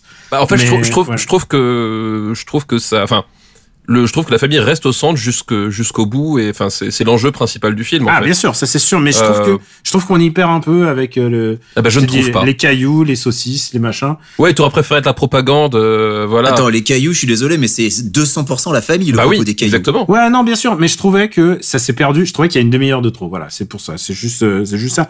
Mais sinon, je trouve que c'est super bien et euh, honnêtement, Dit-il avec son film indien qui dure 4 heures, quoi. trois heures et demie, trois heures et demie, trois heures et demie, je sais même pas. Je sais pas. Mais en tout cas, c'est un très bon film. C'est un film qui m'a marqué cette année. Et euh, puisqu'on parle de puisqu'on parle de films qui durent 4 heures, en tout cas en temps ressenti, eh ben je vais parler de, de mon ma plus grosse déception de l'année, c'est Black Panther Wakanda Forever. Je l'ai vu hier. Euh, on en a parlé. Euh, alors ça m'a fait rire quand j'ai quand j'ai fini par monter l'épisode, mais dans le dernier épisode d'After Eight, au final, on voulait parler de Black Adam et de Black Panther Wakanda Forever. On fait même pas 15 minutes sur les deux films et tout le reste de l'épisode c'est des digressions sur plein d'autres choses. Euh, mais parce qu'en fait, globalement, le problème de Black Panther Wakanda Forever, c'est que c'est long, c'est interminable, ça se prend archi au sérieux et je trouve que ça passe complètement à côté de son sujet. Et, euh, et c'est malheureux. Alors il y a beaucoup de gens euh, selon qui le thème du deuil est, bien traité. Moi je trouve pas ça bien traité du tout. En fait, je trouve ça complètement loupé avec une héroïne dont on est obligé de tuer la mère pour lui rappeler que au fait faudra que tu processes ton deuil à un moment, mais mère. Enfin, globalement, euh, j'ai vraiment, vraiment détesté quoi. Visuellement, j'ai trouvé ça d'une laideur épouvantable. Euh, j'ai trouvé ça beaucoup trop euh, resserré. Euh, euh, C'est-à-dire qu'à aucun moment t'as l'impression que c'est euh, deux royaumes qui s'affrontent. Euh, t'as l'impression que c'est, euh, tu vois, un quartier dans la capitale du Wakanda qui globalement se fait un peu inonder euh, et attaqué par 15 mecs en slip. Enfin, c'est nul quoi, vraiment. hein. La, Le- la baston de fin, j'ai halluciné. C'est littéralement les mecs, ils viennent avec un fer passé sur l'eau et ils, se bastonnent sur 10 mètres carrés. Et en plus, ils sont en train de perdre. Et la seule raison pour laquelle ils s'arrêtent, c'est parce que Shuri, euh, elle, a, elle a mis une dégelée à, à Namor. Mais globalement, les, le, le Wakanda, ils sont en train de perdre quoi sur leur euh, sur leur à passer. Enfin, globalement, oui, c'est- complètement. ouais. tu sens que le plan il était vraiment mais vraiment mal foutu quoi. Et, euh, et euh, non, qu'est-ce que je sauve? Je sauve le costume design pour certains costumes, notamment les costumes funéraires. Euh, pas du tout pour les Midnight Angels qui sont vraiment super Ah, moches. euh, L'introduction de Riri Williams est catastrophique. Enfin, il y a rien qui va dans ce film. Enfin, globalement, moi, j'ai été vraiment archi déçu. Alors que j'aime bien le premier film, j'aime même beaucoup le premier film, malgré son dernier tiers, euh, sur lequel tu sens que bah voilà, il a fallu rusher les VFX et la, la baston entre euh, Namor et, euh, non, pas et. Killmonger était vraiment Euh, loupé. Killmonger et, Euh, Namor, pardon. et entre. T'Challa, entre T'Challa et, euh, et Killmonger, voilà, cette, cette baston était loupée parce que tu sentais que les VFX ils avaient pas eu le temps de finir quoi. Mais euh, mais le- globalement, je trouvais que le premier film était vraiment intéressant avec tout ce début qui était, qui était très James Bondien dans l'âme, qui était vraiment chouette. Et là, là, je trouve qu'il y a tellement de trucs loupés. Enfin, même la transmission, je trouve que je, je trouve que ce n'est pas le bon personnage Ah bah qui devient Black Panther. En plus, enfin, c'est l'horreur. On, quoi. on- Il y a, on est d'accord. il y a rien qui va. Il y a rien qui va. Voilà. Donc c'était une énorme déception. Pour moi, un flop parce que vraiment, je l'attendais. Euh, Stéphane, si tu veux en Je, rajouter. je- je suis d'accord avec toi, c'est-à-dire que moi je l'ai, moi je l'ai, bah, je l'ai vu, je l'ai vu hier parce qu'il fallait le voir pour, euh, bah, pour le boulot, n'est-ce pas? Euh, Et euh, et je suis d'accord avec toi. Enfin, j'ai trouvé ça catastrophique de bout en bout. Euh, et euh, et, et, et- je- j'ai même pas compris l'écriture de l'écriture des deux personnages principaux donc Namor et Shuri euh, qui est complètement enfin complètement de complètement à côté de le- leur pompe. Euh, il y a plein de trucs qui s'emboîtent enfin toute la partie avec euh, avec les américains qui en fait euh, bah, sert pas à grand chose puis puis ce, côté, très étrange bah, de, la mort de, de T'Challa. Voilà on sait évidemment la circonstance bah, puisque malheureusement Chadwick Boseman est mort. Mais je- le, le, le fait de, de, de traiter ça purement hors, hors écran, enfin en plus j'ai même pas compris de quelle maladie était atteinte le T'Challa. Euh, je- si si quelqu'un peut m'éclairer C'est là-dessus. jamais vraiment dit en Bah fait. oui, c'est ça, c'est jamais vraiment dit en fait. Il a, il a une maladie incurable et, Ch- et Shuri essaye de le Voilà. soigner C'est ça. en recréant les plantes qui le rendent Black Panther. en Et, et c'est Voilà. c'est- c'est ça que j'ai trouvé fou, c'est-à-dire que dans les précédents films, t'avais à aucun moment le truc qui était abordé, puis là d'un seul coup le film démarre, on dit ah euh, il, il est mourant, faut trouver un truc, pouf il est mort. Et là tu fais hein voilà enfin tu, tu, sens tes- tout ces espèces de, de justement voilà tout le côté ben les mecs ils ont ils ont fait une écriture euh, complètement à l'arrache ils ont raccordé plein de trucs euh, pour essayer de faire un pour essayer de faire un film euh, qui finalement pas grand chose puis ouais les euh, les, les, les scènes euh, sous-marines enfin au secours Ah, avec, avec Daniel, on se disait que voilà, on n'attend pas forcément énormément Avatar 2, mais James Cameron, il a un boulevard. ah oui mais non mais là mais Là, là, pour faire des belles scènes sous-marines, je pense qu'on va être servi là-dessus au moins, et, euh, et il va mais enfoncer Black Panther. Et non mais clairement, mais je, je- je pense que à Disney, quand ils ont vu, ils ont vu les films et ils ont fait, oh là, euh, alors Black Panther on va le sortir avant, euh, parce que, Ouais, si- voilà, parce que ouais. sinon personne va aller le regarder quoi. C'est c'est catastrophique quoi. Alors, j'aimerais parler d'un vrai film. De, parce que, ah, je dis pas vrai film, mais en même temps, c'est quoi, quand vous parlez de Black Panther, j'ai pas, je suis pas intervenu, je suis d'accord avec vous. Le truc, c'est que le film aurait été tellement mieux si Chadwick Boseman avait affronté Namor, en fait. On a, on avait deux rois, là, face à l'autre, ça aurait donné quelque chose. Ah, Et puis peut-être qu'ils auraient pas eu besoin de rusher le script aussi. Enfin, Ouais. voilà, il y a plein de choses qui ont été bouleversées par son décès, c'est évident, quoi. Mais le problème, c'est que le film, là, il aurait Il en dû, fait- il en fait euh, rien, aurait dû enfin, prendre ouais. deux ans de plus, quoi. Ouais. Ouais, voilà. J'ai envie de parler d'un d'un vrai film de cinéma et je pense que c'est mon film préféré de cette année. Euh, On en a beaucoup déjà. Tu vas nous reparler de RRR encore Non, on a- Non, super héros malgré lui, je On en crois. a déjà, Ah, on en pardon. a déjà beaucoup, beaucoup parlé euh, dans dans After Eight et Super Ciné Battle. C'est Asbestas de Rodrigo Sorogoyen, qui est euh, qui est un film bouleversant et incroyable. Alors que le principe, l'histoire, c'est juste un, un homme euh, de un couple qui qui s'installe en Galice. Et euh, ils s'installent, ils veulent être fermiers. Voilà, c'est un professeur à la retraite. C'est quelque chose qui doit te parler, Steph. Je suis pas encore à la retraite. Alors, la retraite, non, c'est un concept qui a visiblement pas me parler, vu, euh, vu mon âge. Il a abandonné l'enseignement, attention. Ouais, mais fermier, ça te parle, non? Elle était ouf. Et j'ai vu qu'ils ont installé une, une armoire pour la fibre devant chez moi. Alors, ah, un peu de respect, s'il te plaît. Oh, putain, tu dois avoir des espoirs tous les soirs. Moi, j'attends que les chèvres bouffent la fibre et comme ça. Et du coup, ils ont une, ils ont une ferme, ils essaient de restaurer des maisons, mais euh, évidemment, il y a des problèmes de voisinage. Et c'est un film sur les problèmes de voisinage. Seulement avec Sorogoyen, rien n'est jamais innocent. Tout est un petit peu politique, et en tout cas, tout est bien réalisé. J'ai Pas de politique dans mon j'ai jamais vu un, un film avec une aussi grande intensité, alors que les enjeux sont pas si grands finalement. C'est juste une histoire de voisinage. Mais voilà, c'est un film qui raconte une chronique, euh, une chronique de terroir, mais filmé comme un polar, comme un thriller et même comme un western. Et c'est ça qui est assez incroyable, c'est que c'est un film extraordinairement beau, avec une tension incroyable lors des scènes de, de, de discussion. Et c'est ça que j'aime dans, chez Sorogoyen. Je pense que Sorogoyen, pour moi, quand je pense à lui, je pense que c'est un peu le nouveau Fincher, c'est-à-dire que c'est un mec qui se pose des questions de savoir comment bien retranscrire euh, l'intensité de gens qui parlent entre eux. Et ça, c'est quelque chose que Fincher arrêtait pas de se poser. Euh, c'est un problématique de, de presque tout son cinéma. Et Asbestas. C'est bien que t'expliques parce que Stéphane connaît pas bien Fincher. Ouais, non, mais j'en profite. Il paraît qu'il a écrit un livre dessus. Alors j'en profite. Si tu veux écrire ton livre sur Sorogoyen, écoute, tu as un boulevard. En tout cas, Asbestas, c'est vraiment un classique. Il est sorti en, en DVD déjà. Il est sorti, il est sorti cet été. Ah, il, est sorti, il est sorti, il est sorti en DVD. Je, sais- je savais pas qu'il était euh, Il est dispo. dispo en VOD si tu veux. Donc euh, voilà, si tu veux te le rattraper avant la fin de l'année, c'est Ah le bah, moment. Ah bah Et clairement. je pense que tu vas vivre un très très bon moment. Euh, Denis Ménochet incroyable, Maria Foïs euh, extraordinaire et Luis Zaira que tu as déjà vu dans El Reino euh, extraordinaire. Voilà, c'est du très très très bon cinéma. Eh bien, écoute, euh, j'avais déjà, déjà noté, mais euh, j'attendais qu'il qu'il sorte en, en VOD pour le rattraper. Ben, écoute, je pense que je vais faire ça d'ici euh, la semaine prochaine. Allez, un worst. Euh, allez, bah oui, Stéphane, c'est à toi, un flop. Hein. Ah oui, un flop. Euh, bah, ça va être un flop cinéma. Euh, un flop cinéma d'un film Ah, qui est j'ai hâte. sorti, euh, euh, qui est sorti vendredi. Euh, parce que là, je, je repars sur la finalement la définition qu'en avait Benji. Euh, c'est un flop dans le sens où c'est un film que j'en attendais beaucoup euh, et qui se révèle en fait euh, catastrophique. Ce film, c'est Warriors of the Future. Alors, je pense que j'étais parmi les seules cinq personnes sur Terre à attendre ce film. Euh, mais Non, il y avait Tony sur notre Discord qu'on salue. ah bah voilà, tu, tu vois voilà, comme quoi j'étais pas tout seul. Mais euh, mais ouais, voilà, c'est quand même le plus gros le plus gros budget du du, euh, du cinéma hongkongais. Et voilà, et là je parle bien hongkongais et non pas euh, non pas chinois. Euh, euh, une histoire euh, de, de, de mecha et de gros robots euh, qui, qui se tapent sur la gueule dans un voilà dans un Hong Kong euh, futuriste. Euh, la bande annonce était vraiment mortelle. Euh, J'y croyais à fond et en fait le résultat est catastrophique. Euh, voilà, il y, y a en gros la dernière demi-heure, c'est ce qu'il y avait dans la bande-annonce et il y a des trucs qui sont assez cool parce que il y a des idées visuelles et euh, et c'est là où tout le budget SFX est, par- est parti. Euh, par contre, toute l'heure qui est avant, euh, ben tu, tu vois que les mecs ils ont ils ont fait une espèce de globi-boulga quand même. C'est un film où euh, pendant tout le film on essaie de te, te- on te remet en, en tête l'enjeu principal et l'enjeu principal c'est quand même une banque de, de, de, de militaires qui cherchent à trouver un pistil pour lui injecter des trucs dedans. et et euh, voilà. Et en fait, euh, je me suis dit mais qu'est-ce qu'est-ce qui leur a pris Qu'est-ce qui s'est passé Et euh, c'est ultra laborieux. euh, donc euh, quelques bonnes idées, mais noyées dans un océan de de cringe absolu en termes de photos, en termes d'acting. Nick Chung. Je, enfin, je pense que c'est le Nick Chung. Je sais pas qu'il est entré au musée Grévin parce que visiblement ils ont sorti sa statue pour la mettre dans le film. Euh, voilà. Enfin bref, voilà. J'étais euh, effondré en voyant le- le- la qualité du résultat, quoi. Merde, je voulais le regarder, fait chier.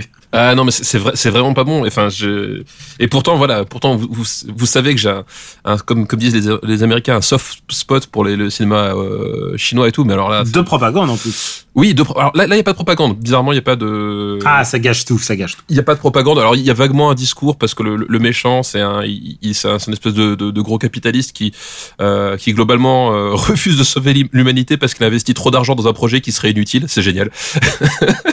mais euh, mais sinon, c'est pas un film de propagande. Donc euh, voilà. Mais même ça, ça voilà, ça suffit pas.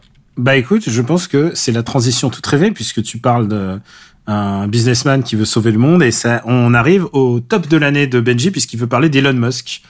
Et Benji. Alors pas exactement, pas exactement, mais en revanche c'est oui, je vais parler d'un top euh, et on va parler d'un businessman, un businessman qui s'appelle Gabe Newell, euh, qui nous a sorti un produit cette année qui s'appelle le Steam Deck. Et le Steam Deck, je l'attendais pas forcément parce que euh, parce que j'avais vu des reviews qui étaient pas forcément super emballés, genre je Les voyants étaient au rouge. Canard PC, ils étaient Canard PC, ils étaient un petit peu réticents, que globalement, euh, il y avait pas mal de gens qui disaient, mais regardez, c'est même pas un écran OLED, ou regardez, la batterie, elle tient pas trois heures quand tu fais tourner un, un quadruple A dessus. Et en fait, en fait, le Steam Deck, moi, j'en suis tombé amoureux. Alors, euh, tout simplement, j'ai un collègue qui en avait un, je l'ai pris en main, j'ai joué avec cinq minutes et j'ai dit, ok, c'est bon, je préco. Et euh, bon, en vrai, j'avais déjà préco, j'ai juste pas annulé mon préco. Euh, Quel ouais, parce qu'à l'époque, il y avait six mois. À l'époque, il y avait six mois d'attente, hein, donc euh, plus maintenant. oui, hein. ce que je vais dire. Maintenant, en termes de dispo, c'est euh, c'est- Bah globalement maintenant tu commandes et tu l'as tu l'as la semaine suivante Ah, dans les deux semaines qui viennent donc euh, ah ouais non vraiment là ils ont euh, ils ont augmenté les capacités de production parce que bah ça se vend comme des petits pains et je ne suis pas surpris parce que c'est vraiment chouette alors déjà j'avais déjà expliqué le, le contexte qui était que moi je voulais mettre à jour mon PC en 2020 vous vous rappelez 2020 une année euh, une année où globalement euh, c'était pas le bon moment pour mettre à jour son PC ça. parce que bah oui les les composants dans mon PC ils commencent un petit peu à dater Euh, j'ai un vieux processeur qui doit avoir 7 ans maintenant une carte graphique. Alors depuis, j'ai un pote qui m'a donné une vieille 1080 qui traînait chez lui. Ça m'a un petit peu aidé. Mais même une 1080, c'est pas récent, tu vois. Enfin bref, j'ai des vieux composants dans mon dans mon PC et du coup les jeux récents, je peux un peu me les mettre sur l'oreille. Et donc je me suis dit, bah le Steam Deck, ce serait une opportunité, même si euh, ça reste, euh, voilà, c'est du matériel embarqué euh, dans une une machine qui est globalement, euh, ça fait euh, la taille de, on va dire. Euh, trois Switch empilés globalement. C'est quand même gros. ah c'est c'est gros mais en fait la, la prise en main est excellente. Et c'est ça le truc qui m'a convaincu c'est que je voyais le machin je me disais putain c'est quand même gigantesque. Va toi et en fait quand tu le prends en main ils ont voilà merci. Ils ont ils ont vraiment vraiment bien travaillé en fait tout ce qui est ergonomie. Ils ont vraiment bien bossé et, euh, et le truc euh, même si ça pèse son poids et que c'est gros bah quand tu l'as en main eh ben c'est nickel, elle a aussi titre de ta sextape. Euh, Il y, a, y, a, y a vraiment aucun souci pour moi et c'est vrai que c'est sûr que c'est pas un écran OLED et quand tu compares avec l'écran d'une Switch OLED, bah oui c'est pas très joli. Mais après quand tu regardes la gueule des jeux sur une Switch OLED, tu compares avec ce que tu fais tourner sur un Steam Deck, bah oui c'est pas la même chose non plus. Donc globalement, euh, moi je trouve que c'est vraiment une super machine parce que je suis bidouilleur, que le truc de base, il il te le file, c'est complètement ouvert, tu peux le bidouiller autant que tu veux. Euh, que euh, ils ont même publié les fichiers CAD de la machine, c'est-à-dire que n'importe qui peut sortir des composants euh, ou, euh, ou euh, imprimer en 3D euh, des, des trucs, des pièces de remplacement. Enfin, ils ont vraiment été super ouverts là-dessus et, Et- euh, globalement, euh, c'est idéal pour Et bidouiller. t'as un quoi. deck pour pour le- l'envoyer sur la sur la télé en plus qui est sorti là. Voilà, donc il y a eu des decks euh, sort party qui, qui ont sorti euh, très très vite après la machine, et Valve eux-mêmes ont sorti leur propre deck officiel, euh, donc que je me suis empressé d'acheter. Et oui, euh, c'est euh, voilà, c'est pas aussi euh, clé en main que la Switch. Il faut, euh, un petit câble avec un, câble USB-C euh, qu'il faut brancher dans la machine après que t'aies posé le truc sur le deck. Mais globalement, euh, ça marche très bien. Et ouais, ouais, non, c'est nickel. Et après, évidemment, pour la sortie sur une télé, si tu sors sur une télé 4K 85 pouces, bon, tes jeux, ils vont un peu tirer la gueule parce que de base, ils sont en 800p. Bon. Mais euh, ça aussi, tu peux l'augmenter, c'est pas tellement un problème. Après, euh, oui, le GPU embarqué euh, va peut-être galérer un petit peu.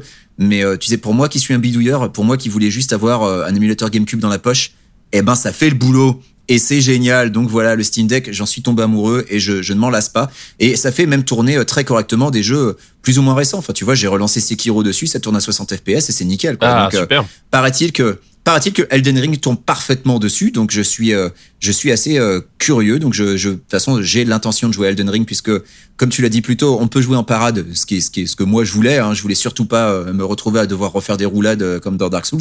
T'es pas obligé, ouais, tu peux faire les deux. donc voilà. Donc euh, moi le Steam Deck j'en suis tombé amoureux. J'en suis très content. Je le bidouille comme un comme un débile et je, je m'éclate dessus. C'est vraiment un, un, un coup de cœur euh, un coup de cœur absolu. Alors euh, maintenant, je vais vous parler euh, bah, d'un de mes coups de griffe quand même de cette année. Et pourtant, euh, c'est un grand réalisateur. C'est un réalisateur euh, qui a beaucoup compté dans l'histoire du cinéma. Tarek Boudali Euh, Philippe Lachaud. non, et, et en même temps, qui vient d'une famille euh, quand même une famille emblématique du cinéma. à Nicolas Bedos Ah, je n'ai, je dis rien. Et qui est hors sol. Ah, bah c'est Nicolas Bedos. la Bedos Eh ben non, c'est un l'amour, c'est mieux de la vie. Un film de Claude Lelouch.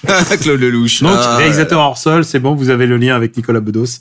Alors, c'est l'histoire abracadabantesque de Gérard, Harry et Philippe. C'est leur vrai nom à la vie, puisque c'est Gérard Lelouch. Euh, c'est Harry Habitant. Non, pardon, c'est pas Gérard Le, euh, c'est pas, c'est pas, excuse-moi, je- Mais je me disais, Gérard non, Lelouch, c'est son cousin c'est qu'on connaît Philippe pas, ça Lelouch, et c'est Gérard Darmon. Voilà, exactement. D'accord. Et donc c'est leur vrai nom à la vie. Et le seul problème, c'est que ils découvrent bah, que Gérard, Gérard Darmon, a euh, n'en a plus longtemps euh, à vivre. Et donc du coup, ses potes, parce que c'est des vrais, Ah, c'est barbecue en fait. voilà, c'est des vrais potes. J'ai j'ai failli mettre plancha, mec. Attends, attends. On- Non mais c'est le même scénario que barbecue quoi. Oui, ses potes se, se disent, écoute, ce qu'on va, ce qu'on va faire, c'est qu'on va, on va lui payer une dernière. C'est pas les petits mouchoirs, ça aussi Attends, attends, attends, Ah bah attends. si, ouais, exact. Laissez-moi, laissez-moi Ça- finir le pitch au Ça- moins. C'est un maxi best-of. Laissez-moi finir. Pardon, laissez-moi vas-y vas-y, vas-y. Et, et ses potes, parce que ce sont des vrais potes, et si vous étiez des vrais potes, c'est ce que vous feriez à un de vos, amis, ils, ils se disent, on va lui payer une dernière belle histoire d'amour. Et évidemment, ils choisissent Sandrine Bonner, qui est euh, prostituée, euh, qui n'est pas prostituée, elle est maquerelle, mais elle se dit que elle fera bien le taf parce que Gérard, il est quand même beau garçon. Euh, bien sûr, c'est Gérard Darmon, elle, c'est Sandrine Bonner. C'est un peu toujours la même chose chez Claude Lelouch, c'est-à-dire les mecs, c'est tous des vrais potes, à la vie, à la mort. Les femmes, c'est un peu toutes des prostituées, mais ça, on s'est habitué aussi des bas de Lelouch. Et alors, pour parce que c'est deux heures, hein, c'est deux heures de blabla sur la vie, la vie, l'importance, l'amour, l'amitié. Euh, ça convoque tous les acteurs euh, qu'on a l'habitude de beaucoup des acteurs. Il y a Elsa Zieberstein qui apparaît, il y a Béatrice Dalle qui apparaît en tant que diable. Euh, c'est-à-dire euh, c'est l'avocate du diable littéralement qui apparaît. Il y a euh, à un moment il y a Jésus qui apparaît puisque Jésus est convoqué comme témoin euh, dans toutes ces conneries. À un moment Jésus il se décide de sauver Gérard Darmon, spoiler, et, euh, et c'est même la dernière apparition au cinéma de Robert Hossein qui n'avait rien demandé, mais enfin on lui a dit, je sais pas si on l'a- on l'avait prévenu qu'il y avait un tournage. C'est c'est un film vraiment d'une connerie abyssale, abyssale comme la présence d'Harry Habitant, je tiens à le dire, parce que euh, dès qu'il apparaît sur une scène, c'est un peu cringe.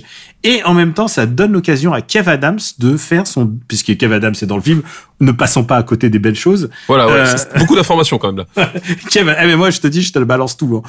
Kev Adams, Eh mais Et- c'est chaud parce que Robert Hossein, il est mort en 2020 quand même. donc, ouais, ouais, ça a été euh, tourné, euh, ça a été tourné l'année de sa mort. D'accord. Et et, euh, et et Kev Adams donc est, est boxeur, comme dans son autre film de cette année, à savoir euh, Maison de retraite. Crédible. Dans Maison de retraite, il- c'est Gérard Depardieu. Qu'il boxe des vieux dans mes Non, c'est Gérard- Dans ce cas-là, je veux C'est voir bon, ce C'est film. Gérard Depardieu qui le coach pour être boxeur, pour qu'il puisse se défendre contre des malfrats.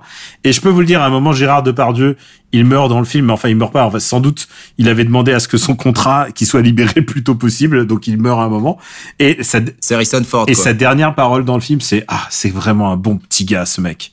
En parlant de Kev Adams. Bon voilà, petit aparté. Et donc, ce film est d'une connerie vraiment abyssale, mais ce qui est intéressant, c'est que c'est de la méta-branlette de Claude Lelouch, et en même temps, est-ce qu'il y a quelque chose de nouveau dans, dans le cinéma de Ouais, c'est ça. C'est depuis 10 surprends-moi. depuis 10-15 ans, c'est un peu ça. Euh, je te rappelle que La Vertu des Impondérables, déjà qui était d'une connerie abyssale, c'est celui qui est tourné uniquement en téléphone portable et euh, dont on a abondamment parlé dans Super Ciné Battle. Et j'aimerais bien que tu le vois un jour parce que c'est vraiment, un- Ouais, mais pas moi, tu vois. C'est c'est là où on n'est pas d'accord. C'est- c'est un film, c'est un film scandaleux qui veut te faire croire que finalement. Euh, euh, finalement, euh, l'amour, euh, l'amour, c'est comme, euh, c'est comme un acte terroriste, quoi. C'est vrai, c'est ça, C'est beau comme une bombe qui explose. c'est beau comme une bombe qui explose. C'est un peu ça. Et que finalement, à, à toute horreur, il y a toujours un bonheur là-dedans. Voilà. C'est littéralement ça le message du film. Là, il est beaucoup plus simple. C'est, il faut profiter de la vie pendant qu'il y en a et l'amitié, c'est beau. Et ce qui est intéressant, c'est que c'est tellement un métafilm de Lelouch que tout d'un coup tu vois Lino Ventura qui apparaît puisque il y a une citation de l'aventure c'est l'aventure il y a des images d'archives et donc du coup tu vois euh, Gérard Darmon jeune puisqu'il possède les images d'archives de ses propres films Ah, alors, donc- c'est dommage, il, il a, il a pas fait un, une- un de-aging numérique. euh, Non, non, il y a pas. Non, là, il utilise les vrais. Et du coup, ça donne un petit côté euh, métal lui-même. Et alors, je vous spoil à la fin. À la fin, euh, il, il roule. Non. Si, si, je vous spoil. À la fin, il roule des galoches à Sandrine Bonner. Caméra tourne. euh, attends, c'est comme tous les films de Lelouch. La caméra tourne à, à 360, 360 degrés autour d'eux. Ils sont sur la Tour Eiffel. Vraiment, euh, vraiment le film vendu, euh, vendu à, à l'étranger. Et apparaît soudainement le truc à suivre. Et là, tu dis, oh merde, Lelouch, Là, tu dis c'est une menace. et là, Lelouch, il nous ressort le truc. Et là, Lelouch n'annonce pas un film, Oula. mais une trilogie, à nouveau une trilogie. oh, et littéralement, il est en train de nous faire son endgame à nouveau, là. puisque euh, ce film-là s'appelle, je vous rappelle, L'amour c'est mieux que la vie, c'est le cinquantième film, mais il annonce dans le même temps, attention, tenez-vous bien, l'incroyable fertilité du chaos. C'est le prochain film. Pardon, je- c'est les titres. euh, C'est le générateur aléatoire de titres qui a fait le truc. quoi. Attends, ah, attends, le 52e, c'est la fragilité des sentiments. Il en annonce deux. Il annonce deux films à la fin de sa dôme. Et alors, et ça, c'est, j'ai jamais vu ça.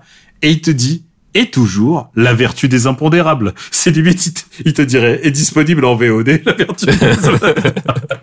C'est à hurler de rire. Et quand, quand c'est- les- les- le texte est apparu à l'écran, je l'ai vu avec mon ami Enfin, c'est un peu cher payé de devoir s'envoyer le film pour avoir les annonces rigolotes des titres à la fin. Alors, et alors il y a des rumeurs qui courent qu'il a changé les titres de films sur la version DVD. Je n'ai pas été vérifié, mais c'est quelqu'un m'a lancé cette rumeur. Euh, je vais essayer d'élucider élucider ça, mais en tout cas, Ouais, il a remplacé maintenant, c'est l'absence de vertu des sentiments. Je te dis des mots au hasard, mais ça, c'est pas mal. Honnêtement, c'est un cosmonanar et si vous aimez euh, le film de Lelouch dans les anciens, ça n'a c'est plus c'est plus ça quoi. Vous allez pas vous allez pas vous y retrouver, mais en tout cas, c'est Mais ça fait 35 ans que c'est plus Oui, ça, ouais, sérieux. globalement, ouais. Lelouch. c'est quoi le dernier bon Lelouch? Euh, itinéraire d'un enfant gâté C'était dans les années 90. Ouais, c'était dans les années 90. C'est compliqué, hein. Ouais, c'est compliqué, ouais. Ouais, dans les 90, ouais. Donc, euh, donc voilà, Euh, l'amour c'est mieux que la vie. Euh, voilà, je vous le conseille et c'est un peu sa vengeance puisque n'oublions pas qu'il avait lancé une, tri- une trilogie sur euh, Sa vengeance en référence au film de Marseille Euh, exactement. Voilà. Tu sais, Daniel, il nous conseille un flop quand même. Non, c'est un flop. part. Non, mais c'est un flop. Euh, C'est vraiment de la merde. Mais par contre, mais par contre, Mais je vous le conseille. il avait sorti un film qui était destiné à être une trilogie qui s'appelait Le genre humain, partie 1, Les Parisiens. Je sais pas si tu te souviens. C'est vrai. Et il y a jamais eu de partie. Bah, en fait, il y a eu la partie 2, mais en fait, il a utilisé les, les chutes de montage du 1 pour faire le 2, ce qui est vraiment dégueulasse. hein. C'est vraiment, t'allais voir le même truc et t'avais, euh, comment il s'appelle celui qui imitait les accents euh, africains, là, le, le comédien euh, Michel Michel Leb. Il y avait Michel Leb avec Ariel Dombal qui parlait de pizza et de l'amour. Voilà. C'était vraiment, c'était d'une connerie, putain. Donc voilà, euh, nous n'avons pas aimé le Claude Lelouch. À vous de jouer, les gars. Euh, bah, un top musique euh, avec tout simplement euh, et là je m'adresse au top Edgy parce que euh, notre ami Daniel Red Hot Chili Peppers. Eh non, non, euh, ce sera euh, Bloodywood qui a sorti son son premier album Rakshak. Euh, Bloodywood, qu'est-ce que c'est? Bah, C'est du métal indi- indien, voilà, tout simplement. Euh, c'est une, une une bande de potes de, de New Delhi qui euh, font du gros son avec des grosses guitares, euh, du gros chant, euh, avec des textes politiques euh, aussi. Euh, et c'est vraiment super. La, la, la production est vraiment mortelle. Les compos euh, sont ultra vénères. Il y a, euh, voilà, par cer- certains égards, il y a des moments, ça me, ça me rappelle un petit peu euh, ce que pouvait faire euh, euh, Sepultura euh, en termes au niveau de la musique euh, à, leur, grande époque. Euh, J'ai trouvé ça vraiment génial. Et euh, bah, si euh, si vous êtes dans le dans les musiques de gros sons, bah franchement c'est c'est un incontournable de l'année. Euh, voilà, ça s'appelle Rakshak, c'est sorti euh, je crois au mois de janvier ou février et c'est disponible sur toutes les bonnes crèmeries et du coup et du coup, ils sont en tournée, donc faut, faut bien guetter parce que bah, forcément, un groupe indien qui tourne en Europe, il va pas faire toutes les petites salles de France. Euh, mais euh, mais il y a voilà, ils sont en tournée et normalement, je crois qu'ils sont, ils devraient passer repasser en France euh, l'année prochaine. Voilà. Euh, Après, euh, vu qu'ils vont certainement pas faire le Zénith non plus, on va pas se mentir, ils vont peut-être faire des petites salles, hein, ça peut arriver. hein. Ouais, mais, gé- mais généralement ils, font des petites salles sur Paris ou peut-être à la rigueur sur Lyon, tu vois. Il voilà, y a, il- Ouais. il y a assez peu de chances qu'ils fassent une, une tournée française en tant que telle, quoi.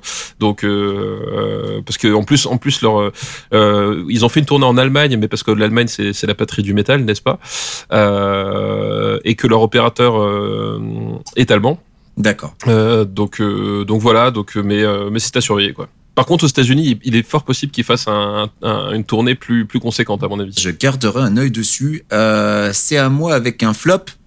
Euh, Est-ce que c'est vraiment un flop? Parce que quand même, ça nous a amené quelques-unes des plus grosses barres de rire qu'on ait pu se faire depuis euh, depuis plusieurs semaines. On en a longuement parlé en post-générique dans le précédent After Eight. C'est un post-générique qui a duré presque 20 minutes. C'est Elon Musk qui rachète Twitter. Alors, est-ce que c'est vraiment un flop? Parce que voilà, quand même, qu'est-ce qu'on rigole quand même. Hein Alors, euh, on n'est pas employé de Twitter, ce qui nous a permis quand même d'en rire. Euh, J'avoue que si j'avais fait partie de la charrette, j'aurais pas trop rigolé. Si j'avais fait partie des gens dont la vie dépend de leur assurance santé et qui donc me suis fait dégager, ou alors si j'avais fait partie des gens qui sont pris en otage parce que à cause de mon visa de travail, je ne peux pas quitter la boîte, j'en aurais pas rigolé. Mais à regarder, à voir le truc s'effondrer sous nos yeux, à voir le mec mais complètement partir en, en, en c'était quand même assez hilarant. Et surtout, je pense que le, le- la meilleure partie de tout ça, c'est que enfin, enfin, le, le mec commence enfin à apparaître comme un guignol auprès des médias, euh, des médias grand public, euh, qui continuaient d'en parler avec des étoiles dans les yeux. Faut bien voir qu'il y a encore un réseau social de l'enfer dans lequel euh, on en parle encore d'Elon Musk avec des étoiles dans les yeux. C'est LinkedIn. LinkedIn, un jour, j'en parlerai quand même plus longuement parce que c'est la, c'est la neuvième porte de l'enfer, LinkedIn. Faut qu'on en parle quand même. Euh, C'est infernal. mais voilà, enfin dans la dans la presse, on, on commence à, à se rendre compte à quel point ce gars est un gigantesque Toto.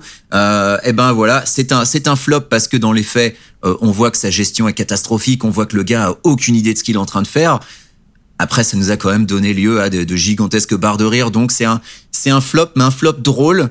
Euh, mais c'est un flop drôle parce que on est on est un peu éloigné du truc. Et dans le même temps, c'est un flop pas drôle quand on a de l'empathie pour euh, pour les gens qui justement bah soit sont obligés d'y rester ou alors ont perdu leur emploi.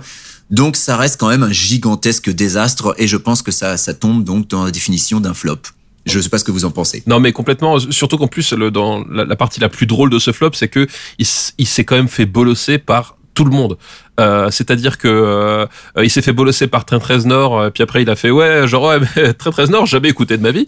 Euh, il se fait bolosser par Stephen King, il se fait bosser par Donald Trump. Euh, Enfin, c'est genre et, et, Mais c'est ça qui est fou, hein. Il se fait bolosser au moins de ses tweets, quoi. au moins de suite par n'importe qui, et la seule personne qui le bolossait pas, c'était Kanye West.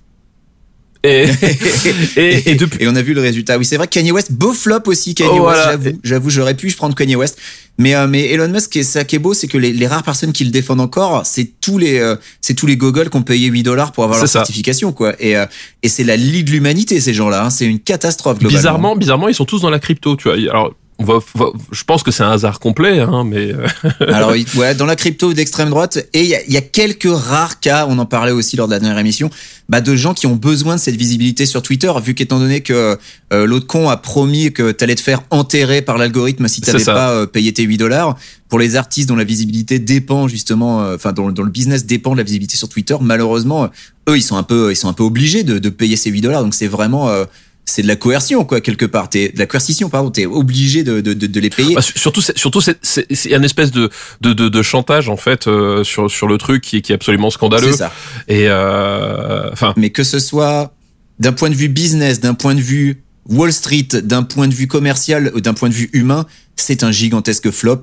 Et, euh, et voilà, bon bah c'est c'est c'est c'est Elon Musk, voilà dans toute sa plus grande splendeur. tout à fait. Euh, Alors, je vais être un peu positif, les gars. Je vais parler euh, d'un artiste et plus précisément d'un d'un scénariste. Alors, il est aussi dessinateur, mais là, en l'occurrence, je vais parler de toutes les BD qu'il n'a pas, qu'il n'a pas dessiné cette année, et euh, bah, parce que il en écrit tellement en ce moment qu'il n'a pas le temps. Mais c'est pour moi le plus grand auteur de BD en fait. C'est parce que Je crois que je sais. ah, tu devines? Est-ce que tu devines que je Est-ce que ça commence par Z? Oui, exactement, exactement. Ok, je l'ai. Euh, évidemment, je vais parler de Chips Darsky, qui est le plus grand. euh, je pense, c'est vraiment. Je l'avais dit, hein. Tu te souviens dans After Eight, je t'avais dit que Chips Darsky, T'en avais parlé. ça ouais, sera ouais. la plus grande arme de la Marvel au fur et à mesure. Bah là, c'est simple. Il est, il travaille et à Marvel et à DC en même temps. Il écrit et Batman et Daredevil en même temps. Pour te dire à quel point il est, euh, il est demandé. Il fait les plus gros titres euh, du moment et en même temps, il arrive à jamais, à jamais se gaufrer et ça c'est très très rare. Ah donc, euh, il a repris Batman. Il a repris Batman qui est en ce moment euh, dessiné en plus par euh, et à chaque fois, on- évidemment, vu vu le la portée de Chips Darsky, on lui met vraiment des beaux artistes. On lui met Jorge Jiménez qui est vraiment extraordinaire et qui commence un arc qui s'appelle Failsafe avec une, une histoire très classique de Batman a mis au point une arme pour détruire toute la Justice League et lui-même en cas de problème. Évidemment, l'arme devient rogue. Ça tourne Et- mal. Et ça se retourne mal et c'est génial. Il est obligé d'utiliser Zou- Zouennar. Il devient fou. Donc, il sort de Zouennar, mais il a plus, il a plus aucun os en état de, de, se- battre. C'est extraordinaire. C'est vraiment, ça va dans tous les sens. C'est très, très, très cool. Et c'est très, très fidèle à l'esprit de Batman. Donc, c'est assez chouette. C'est vraiment très chouette. Je crois que ça va sortir bientôt en français. Et si vous voulez du Chips Darsky en français en ce moment, eh ben, euh, eh ben, presque en ce moment, ça sort début février. Euh, c'est Batman the Night euh, qui sort chez euh, chez Urban. Et Batman the Night, c'est une mini-série de 10 numéros, donc ça sera en un seul volume en France, et qui raconte. euh, alors c'est un truc déjà bien connu, c'est la genèse de Batman. Qu'est-ce que Bruce Wayne a fait entre avant de devenir Batman? Le chemin de son entraînement. Et ben justement, ça nous raconte comment il quitte Gotham et qu'il va s'entraîner. Il va en France. Il s'entraîne avec des voleurs en France, évidemment. Euh, et puis il fait le il fait le tour du monde et c'est très très bien écrit parce que euh, Chip trouve des, des, des manières très très intéressantes en fait d'étudier le lore de Batman, euh, bah, de convoquer Ra's al Ghul, Talia al Ghul. Euh, et puis évidemment euh, Hugo Strange. Et vraiment c'est très très très très bien. C'est dessiné par euh, Carmine euh, Giandomenico qu'il me pardonne. Et euh, et puis évidemment il a fait le crossover de l'année. Parce que c'est ça qui est génial c'est que il, non seulement ça mais il arrive à écrire des crossovers et qui sont fun. Il a écrit un crossover qui s'appelle Devil's Reign et qui raconte tout simplement euh, l'histoire du maire de New York qui est Wilson Fisk donc le caïd le Kingpin, et euh, il décide, il se dit bon bah écoute, je décide de déclarer la guerre à tous les super-héros. Et évidemment, il fait euh, tous ses adjoints au maire, tous ses adjoints au shérif, ça devient les méchants. Et du coup, ils se mettent à pourchasser Spider-Man, euh, Iron Fist, euh, les les quatre fantastiques, euh, il, il- Moon Knight. euh, voilà, il se met à tous essayer de les arrêter et à essayer de les bah, de les neutraliser. Et en plus, il s'allie à Doctor Octopus et Doctor Octopus, il est devenu fou et il s'est dit ah bah moi je suis dans le multivers. Moi je suis allé voir les Doctor Octopus des autres multivers et il a découvert des octopus du il a découvert un Doctor Octopus Hulk dans un autre univers, un Doctor Octopus Ghost Rider, un Doctor Octopus Wolverine. Donc voilà et, et- et du coup genre c'est c'est nawak. C'est débile, mais c'est génial. C'est en fait. débile, mais c'est génial. Et ce qui, je veux pas, je veux pas euh, dire que c'est politique. Évidemment, ça parle de la mairie et de, du service public. Évidemment, Luke Cage ne se laisse pas faire et Luke Cage va, va se dire, alors si c'est comme ça, je suis candidat à la mairie. Évidemment, t'as envie de voir, t'as envie de lire ça. Et, et tout ça, parce, et le principal, c'est que Wilson Fisk, euh, Kingpin, il veut défoncer Daredevil. Tout ça, c'est la haine de, de Daredevil. C'est une histoire d'obsession. C'est très, très, très bien dessiné. C'est dessiné par Marco euh, Cicchetto, qui euh, dessinait Daredevil euh, juste avant. C'est vraiment, c'est ultra drôle, c'est vraiment bien, c'est vraiment. Et il y a y a des scènes qui sont des citations directes de Civil War. C'est Civil War en bien fait. Voilà, c'est exactement ça. Il y a pas, il y a rien à jeter. C'est, il y a vraiment des citations, mais en faisant mieux. Et c'est très très très bien. Euh, vraiment. Alors, je, Daniel, tu viens de me le vendre en disant Civil War en bien fait, mais j'ai une question. Est-ce que, comme à chaque fois avec ce genre d'event, on est obligé de lire 12 séries Alors- euh, annexes pour comprendre ou est-ce que juste le, le, le, le hardcover de l'event suffit? Le hardcover de l'event suffit. Mais, Très bien. mais si tu veux, si tu veux tout savoir, il y a eu un, il y a Devil's Reign euh, Spider-Man qui te raconte les histoires des octopus, quoi. Si tu veux euh, aller plus loin. Mais honnêtement, euh, t'as besoin de rien lire. Le mieux, c'est même de lire Daredevil avant pour savoir comment on arrive à, cette, à ce moment-là. D'accord. Mais sinon, sinon t'as besoin de rien. Vraiment, t'es, euh, c'est bien. Voilà, t'es. Il y a qu'une seule, il y a qu'une seule série et un épisode Oméga pour conclure. Voilà. D'accord, très bien. Donc voilà, ça c'est le meilleur crossover de cette année. Et pourtant, il y a eu des bons crossovers cette année. Il y a eu euh, quand même euh, euh, Avengers versus X-Men versus Eternals, Axe, ça s'appelle, mais euh, qui était pas mal. Mais là, Devil's Reign, c'est vraiment au-dessus. Et voilà, Chips Darsky, il est instoppable. Il fait vraiment que des bons trucs.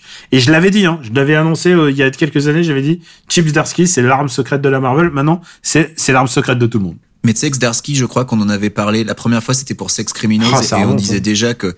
Et en plus, c'était avec Matt Fraction, Ouais. quoi. Laisse tomber l'équipe, quoi. Matt Fraction, Chips Zdarsky, c'était c'était fou. Et, et son et bien sûr si vous avez le temps et si vous avez le- l'envie, il a écrit les, plusieurs des meilleurs comics Spider-Man de ces dernières années. Il a fait un Peter Parker Spider-Man et encore encore une fois, il y a des moments où je- j'y repense mais avec des très mollo dans la voix parce que je suis très très ému quand quand je relis je relis ce comics très très régulièrement. Voilà, je pense que Chip Zdarsky, il écrit les classiques d'aujourd'hui. Voilà. Euh, du coup, c'est à toi, Stéphane. Et ben du coup, Avec un flop. Avec un flop, euh, moi ce sera un flop euh, cinéma encore une fois, euh, puisque euh, c'est Licorice Pizza, en fait le Lego Trip de Paul Thomas Anderson qui nous raconte sa, sa jeunesse de jeune entrepreneur macroniste dans un euh, Hollywood fantasmé. Euh, J'avais pas compris, mais tu peux dire Licorice. oh, euh, Licorice, pardon. Euh, c'est pas Licorice c'est pas un mot italien. C'est pas un mot ah, je, crois- je italien. croyais que c'était un mot italien, tu vois. Euh, Non, non. il- Voilà, Bah, parce que pizza c'est italien, excuse-moi, c'est pour ça.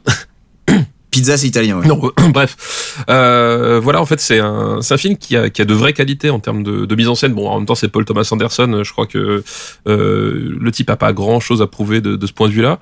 Mais en fait, plus je me le repasse et plus euh, ce film m'énerve. En fait, je, je, je trouve les personnages vraiment ultra énervant. Je trouve que le le l'histoire en plus n'a enfin tout est forcé. C'est-à-dire qu'il y a des, cette espèce de de d'histoire d'amour euh, voilà euh, un, un peu rocambolesque euh, dans Hollywood. Et en fait à, à aucun moment je ne comprends comment ce couple fonctionne. C'est-à-dire que je, je comprends même pas pourquoi la nana s'intéresse au type parce que globalement il est il est abaffé. J'ai dit qu'il était macroniste hein, je crois ouais il me semble. Euh, voilà. Et puis euh, il y a tout le tout le décorum autour, c'est- c'est-à-dire que tu, tu sens que euh, Pitié il, se- il se fait plaisir à montrer tiens je suis pote avec Tom Waits, tiens je suis pote avec Bradley Cooper. Euh, tous les caméos sont nuls à chier. Mais ils viennent- vraiment. ils viennent jouer de manière très subtile à chaque fois. Ah mais à chaque fois c'est horrible. Enfin littéralement Sean Penn, c'est voilà tous les euh, tous les dès qu'il y a un caméo de de- de- de- d'un pote de, pitié qui vient dedans, euh, il est nul à yesh. Euh, à part peut-être Ben Stiller, c'est le seul qui s'en sort parce que Ben Stiller il en, il en fait pas des tonnes. Euh, mais sinon les, les scènes s'écroulent. Enfin c'est mais le, le- je crois que le, le, le, le passage de Sean Penn, euh, j'ai pas vu l'histoire des pharmaciens de Daniel. Donc euh, voilà, je plaide. euh, euh, voilà, mais le, le, le, le, passage de Sean Penn, c'est vraiment un des trucs les plus cringe que j'ai vu cette année. C'est c'est insupportable quoi. Et ouais, et du coup ça ça rend le film vraiment vraiment détestable au, fur et à mesure quoi. Malgré ses, ses, qualités de, mise en scène et tout, malgré la, bande son qui est super cool etc. À un moment donné, tu fais mais stop quoi. Voilà, tout simplement. Bah tu vois, je suis gros fan de PTA et celui-là je l'ai pas vu parce qu'en fait, je, je sais pas, j'avais un mauvais pressentiment. Peut-être que je le regarde quand même pour la culture. Euh, du coup, c'est à moi de parler d'un top. Euh, bah on va rester sur les comics euh, puisque euh, alors je sais même plus si c'est cette année qu'il est sorti ou si j'ai juste du retard. Daniel, tu me confirmeras. Mais dans mes tops, moi cette année, j'ai lu Batman White Knight Presents Harley Quinn. Alors si ça se trouve, c'est sorti il y, a, il y a perpète. Euh, bah c'est sorti en juin 2021, voilà. Je crois que c'est cette, année- cette année, mais en même temps, parce que ça continue encore, ils, ils en sortent encore. Euh, oui, oui, White Knight continue, ouais. Non, mais il y a White Knight et puis il y a des spéciaux, donc euh, y a ça c'est un spécial, donc du coup il, il continue, il fait sa série centrale et puis il fait des spéciaux autour. Ouais. Donc voilà, euh, bah écoute, c'est pas grave, même si c'est euh, peut-être que c'est la version française qui date de cette année, j'en sais rien, mais White Knight présente Harley Quinn. Moi, j'ai trouvé ça vraiment super. Alors, de quoi ça parle? Ben, ça, c'est la suite directe en fait euh, de, de Curse of the White Knight, euh, dans lequel on a bah, le Joker, Jack Napier qui est mort. On a Azrael qui a euh, juste buté euh, la quasi-totalité des criminels de Gotham hein, dans, la dans la plus grande classe. On a Bruce Wayne qui est en tôle et euh, Harley Quinn qui vient d'avoir euh, bah, des jumeaux avec euh, Jack Napier. Et donc, euh, bah, elle est obligée un petit peu de s'accommoder de sa, de sa nouvelle vie de maman. Mais alors que euh, les menaces commencent euh, à se multiplier, puisque de nouveaux méchants apparaissent, ben Harley malheureusement va devoir endosser un peu un, rôle de super héroïne, ce qui est un truc qui est pour elle un petit peu un petit peu inédit. Alors il y avait déjà, on sentait déjà dans, les précédents volumes que que finalement Harley avait peut-être des sentiments pour Bruce Wayne, qu'il y avait quelque chose entre eux deux qui est en train de se jouer. Et, euh, et là, ben, elle embrasse complètement son rôle de d'héroïne. Et j'ai trouvé ça vraiment super intéressant en fait dans ce traitement d'Harley Quinn qui est pour le coup euh, assez original et vraiment différent de ce dont, on a l'habitude. Euh, je recommande d'ailleurs aussi au passage la série télé euh, dessin animé Harley Quinn qui est excellente mais qui n'est pas du tout dans le, même euh, dans le même thème.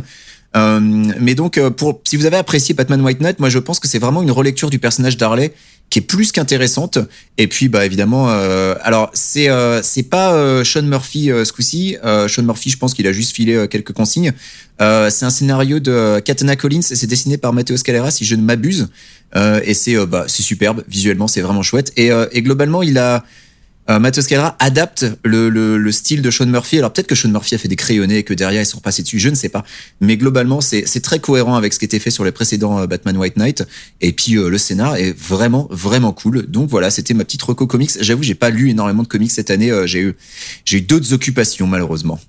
Alors euh, c'est je, je l'annonce, c'est c'est mon dernier coup de griffe de cette année. Je veux pas je veux pas en faire plus, mais on peut pas aller plus loin. Puisque c'est un film qui s'appelle Mascarade de Nicolas Bedos.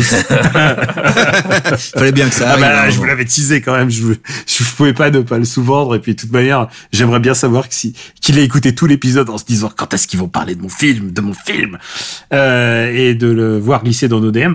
Mascarade, c'est l'histoire d'un, d'un gigolo.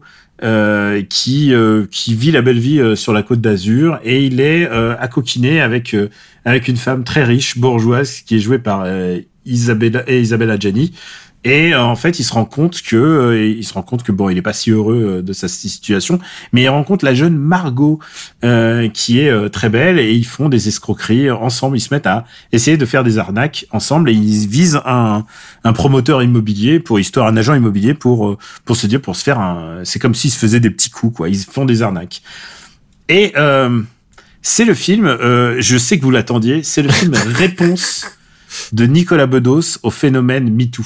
Et je sais que c'est quelque chose qui vous tenait à cœur, c'est de savoir ce que Nicolas Vraiment la réponse que j'avais envie d'entendre. c'est vrai, ouais. je sais que vous aviez entendre ça. Et évidemment, euh, c'est un film qui va se défendre d'être misogyne, mais il est plus misogyne que ton oncle misogyne, ça c'est sûr et certain. Euh, c'est un film qui, qui montre que la femme est plus maligne, c'est vrai, mais aussi qu'elle est plus arnaqueuse et que globalement euh, c'est elle qui te qui te plantera le couteau quoi qu'il arrive puisque euh, c'est ça les twists ça fait twist contre twist arnaque sur contre arnaque sur j'ai cru que je t'arnaquais mais en fait je t'ai arnaqué. C'est aussi euh, je pense qu'il a mis beaucoup de lui-même. Alors évidemment il y a tout ce truc de syndrome un peu euh, un peu un peu des, des parvenus du cinéma de dire ouais mais on est on, finalement au cinéma on est tous des putes. Tu vois c'est un peu ce que disait euh, je sais plus quoi je sais plus quel acteur disait ça et euh, et ça avait pas plu aux, aux, acteurs qui étaient en face de lui. Mais en tout cas je crois que c'était Michael Youn qui avait dit un truc comme ça. Mais euh, mais en tout cas ce film là reprend tous les trucs que tu peux imaginer que Nicolas Bedos a fait dans sa jeunesse à savoir euh, ou dans sa jeunesse ou aujourd'hui c'est-à-dire baiser dans les chiottes. Ça baise énormément dans les chiottes. Tu comprends pas pourquoi ils sont ils sont quand même très très riches. Ils sont à l'abri du besoin mais ils baisent beaucoup dans les chiottes et ils parlent tous avec le même registre de langage et c'est le point commun de tous les films de Nicolas Bedos c'est que tu as l'impression que euh, c'est toujours lui qui écrit les, textes donc du coup ils le disent exactement à la même euh, à la même intonation, à le même registre de langage. Par exemple, à un moment, euh, t'as Isabelle Adjani qui te fait « mais je te chie dans la bouche ». Et, et tu peux imaginer Nicolas Bedos dire cette phrase, mais tu n'imagines pas Adjani le dire, ni même le personnage qu'elle joue. Moi, je t'avoue que j'ai quand même envie de voir ça. Hein. Isabella Gianni qui dit Kamushi dans la Alors, bouche. Moi, et, tu je, sais, je suis et curieux. tu sais quoi Le truc, c'est que c'est supposé être un moment comique du film parce que c'est vendu comme un moment comique ou un moment drôle. Il n'y avait pas de rire dans la salle. C'était pas l'aspect comique ne fonctionnait pas en tout cas. Par contre, la salle était remplie. Je pense que c'est pas un demi flop pour lui. Hein. Il a, je crois qu'il va passer le million. Le film va dépasser le million. En général, il fait quand même un, million dans, dans ses films, ce qui lui permet à chaque fois de remettre une pièce dans la machine. Mais c'est un film quand même assez dégueulasse, assez caricatural. C'est un film qui essaye de euh, se moquer euh, de la superficialité de la Côte d'Azur et de, des riches de la Côte d'Azur, tout en étant superficiel lui-même. C'est un, un peu le problème euh, de bah, de l'ironie euh, de l'ironie teintée. Euh, c'est euh, c'est pas très bien, c'est vraiment pas très bien. Mais en même temps, tu sais quoi euh, Ma surprise, c'est que ce soit pas raciste. Ah si, pardon, il y a des blagues racistes à un certain moment. Et euh, et il y a aussi un moment où euh, parce que c'est ça aussi un peu sa, sa marque de fabrique, c'est de dire que bon, il y a les riches, ils sont dégueulasses, mais les petites gens aussi ils peuvent être dégueulasses puisque les gens qui font le ménage dans la maison, bah ils tapent les chiens, tu vois. Et donc ils sont aussi des gens dégueulasses et c'est aussi ça que montre ce film. C'est un vrai film, un vrai film dégueulasse. J'ai détesté, j'ai vraiment détesté chaque atome de ce film. Et euh, Steph, je tiens à te dire que dans 2800 jours, on a le droit d'en parler dans, Oh, dans. Super, dans Super Ciné Battle. Oui, bien sûr, bien sûr. Tout à fait. Oui, oui. Il sera pas au il sera pas au classé dans mon dans mon top des comédies françaises puisque je fais cette année euh, mon top des comédies. Mais c'est une comédie au final? Oui, j'ai pas compris en fait. Bon, Bah, je pense que c'est une comédie, c'est une comédie dramatique, mais c'est une comédie euh, parce que il y a des il y a des rebondissements un peu drôles, euh, enfin qui se veulent un peu drôles. Comme quand les, les, les femmes de ménage tapent les chiens, par exemple. Voilà, ça? ça, c'est super. Bah, là, il y a quelqu'un qui a rigolé dans la salle. Il y a quelqu'un Ah, qui a rigolé. Ah oui, on, on a le public qu'on mérite. hein. Eh ben, c'est un peu ça. Bah écoute, tu sais, parfois, faut pas, parfois le rire, faut pas l'expliquer, mais quand t'as qu'une seule personne qui rit à ça, c'est quand même dégueulasse. Et, Et le pire, c'est que la personne qui a rigolé à ce moment-là, c'était Isabella Gianni. bref, mascarade euh, de Nicolas Bedos, voilà, c'était pas bien. Bah écoute, c'est à moi, un, un flop. Et c'est un flop jeu vidéo, euh, un flop personnel à nouveau. Je reprends la, toujours la définition de Belgique qui, qui me plaît décidément. Euh, un jeu dont, dont j'attendais beaucoup et qui finalement euh, m'a m'a beaucoup déçu, bah, c'est Sifu, euh, tout simplement. Ah putain, j'ai adoré Sifu. Mais ok, Euh, où globalement quand même j'ai euh, j'ai trouvé le, le, le principe de base euh, assez cool, c'est-à-dire euh, tout le gameplay qui est assez chouette, mais euh, tout le système de progression que j'ai trouvé vraiment complètement à côté de la plaque. Euh, pour euh, finalement un jeu qui tourne en boucle sur euh, voilà sur les, les sur les, les mêmes niveaux et les mêmes patterns euh, euh, où globalement t'es dans un espèce de, de, de un peu forcé qui m'a vraiment particulièrement gonflé. Donc après il a il a il a ses qualités mais mais globalement en fait moi j'ai vraiment senti le truc c'est on n'a pas de contenu parce qu'effectivement si, si si le jeu est équilibré à peu près normalement bah tu le termines en un quart d'heure. On n'a pas de contenu donc du coup on va faire cette espèce de de, de boucle de plus tu perds plus tu vas perdre euh, et que voilà je, trouve que c'est vraiment prendre le problème complètement à l'envers en fait Alors moi j'ai adoré moi justement Shifu. J'ai vraiment vraiment vraiment kiffé. J'étais je n'ai fait plus qu'un avec la machine. Je, je lisais les patterns. C'est peut-être parce que j'ai fait j'ai fait euh, 8 ans de kung-fu et que c'est un truc qui est très profond en moi. Mais en tout cas j'étais complètement dedans et euh, j'ai adoré au contraire la proposition. Je trouvais que c'était un twist assez intéressant de perdre de l'âge pour ensuite euh, ensuite devenir devenir plus fort. Je trouvais ça je trouve que c'est une belle idée. Je pense que ça pourrait être mieux, mieux, mieux refait, bien sûr, mais je trouvais que c'était vraiment une très très belle idée de gameplay. Moi, je trouve que ça fonctionne pas du tout parce qu'en fait, le problème, c'est que le, le gain de force que tu as ne compense pas la perte de vie que tu, tu te tapes, en fait. Euh, et du coup, tu es dans cette espèce de boucle où euh, tu, en fait, le, tu, tu, le jeu arrête pas de dire, bah, tu perds, tu perds. T'es de plus en plus fragile, mais en fait, le, le, le petit gain de force change strictement rien. C'est-à-dire que globalement, le jeu te, te, te, te- t'oblige à réussir, euh, à réussir son, son challenge euh, en étant jeune, en fait. C'est le seul moyen de finir le jeu, c'est que de retenir le pattern en étant jeune et de ne pas mourir. Donc en fait, toute la mécanique de mort tombe complètement à plat. de retenir le pattern ou alors de, de sentir la mécanique tel un shoot'em up. Ça aussi, ça. Hein. C'est vrai. et Là, là, je te rejoins. Il y a du par. Euh, le, j'essayais d'arriver au, euh, d'avoir le premier niveau, par exemple, sans, sans, C'est du par cœur pur. C'est-à-dire que sans me faire toucher, parce que du coup, si tu te fais pas toucher, tu maximises ton combo. c'est ça. Et donc, t'as de quoi augmenter euh, la qualité de ton combo. Le problème, c'est qu'en fait, tu te rends compte qu'effectivement, la mécanique tourne autour de la perfection du joueur. Euh, qu'en en gros, c'est soit t'es parfait et t'y arrives, soit t'es pas parfait. Le jeu te fait comprendre que t'es nul et qu'il faut euh, sans arrêt, ben finalement reprendre depuis le début. Quoi. J'ai quand même réussi, passer le, le stade du troisième niveau. Et après, j'ai Ah mais je l'ai fini le jeu, c'est pas la oui, question. j'ai fait, le, le- j'ai fait le niveau 4 et 5 et 6 d'un coup. Parce que j'étais complètement dans le flow et c'est comme si je voyais les patterns et j'anticipais. Et au, au contraire, j'ai fait plus qu'un avec la machine. Je te dis, j'ai vraiment eu une épiphanie là-dessus et j'ai adoré. Ouais, moi j'ai voilà, moi j'ai j'ai détesté euh, donc euh, euh, voilà encore une fois malgré ses, ses, ses qualités, hein, je, mais j'ai vraiment détesté la proposition en fait quoi. Benji, Alors, il y a Stéphane qui a niqué le flow, en fait, parce que vous avez fait deux flops d'affilée. Ah oui, oh pardon. c'est pas grave. On est dans la fin de l'épisode. En, en fait le truc c'est comme j'écoute pas ce que dit Daniel, tu vois, c'est compliqué pour moi de suivre. T'es con. Bah ouais, ouais, je me, dis, je me disais bien. Ou non, tu peut-être que tu t'es dit qu'Isabelle Génie qui veut te chier dans la bouche. Mais oui, c'est ça. Non, mais c'est ça. Non, mais c'est- c'est Daniel, il présente ses trucs, il dit que c'est des flops. Et en fait, moi, je, moi, j'entends pas des flops. J'entends des. euh, J'entends des propositions intéressantes, euh, C'est ça. du cinéma que j'ai envie de voir. euh, Le dernier truc que je dis, c'est plus que du bien et après rideau. Là, voilà, j'arrête. j'arrête. Bah moi, il me reste, il me reste un top et un flop, donc je sais pas comment tu t'es débrouillé. Non, mais parce que parce que j'ai envie de faire bref. Il en a fait moins, lui. J'ai fait bon. Ouais, ça doit être ça. Euh, alors du coup, je fais un top ou un flop? On se décide. Allez, go, ce que tu veux. Ah bah super, merci. Allez, flop, Donc, flop, ok, alors. flop, vas-y. Alors flop. Voilà, comme ça, on fait trois flops d'affilée. Voilà, mon flop à l'origine, euh, c'est une boîte de gros connards qui a rompu son contrat avec euh, avec une boîte de gens qui sont pas forcément recommandables. C'est la FIFA qui a décidé qu'elle avait plus besoin d'Electronic Arts pour faire des jeux de foot. Et, euh, et je me suis dit, c'est quand même incroyable d'être à ce point débile pour s'imaginer que euh, n'importe quel jeu blockchain que tu vas sortir derrière, ça va te rapporter autant d'argent que ce que te rapportait FIFA, enfin le jeu FIFA d'Electronic Arts chaque année. Donc je pense que globalement au niveau business, ça va être un flop assez retentissant. Mais en fait, après tout, je suis le seul de nous trois à jouer à FIFA, donc et encore, je m'y suis mis juste cette année parce que c'était gratuit sur le PS Plus. Euh, donc en fait, on s'en bat les couilles. Donc en fait, mon vrai flop, ça va être le Growlcast dont on a sorti un seul épisode cette année et c'est un peu la giga honte. Et, euh, et malheureusement, il y a des explications à tout ça. hein. Alors je sais pas ce qu'il en est pour Stéphane. Je pense que lui c'est juste un gros branleur. Mais moi, ça vrai. fait un an que je fais des travaux et donc tous les week-ends, bah, c'est déjà tout juste si j'ai le temps d'enregistrer After Eight, donc c'est compliqué.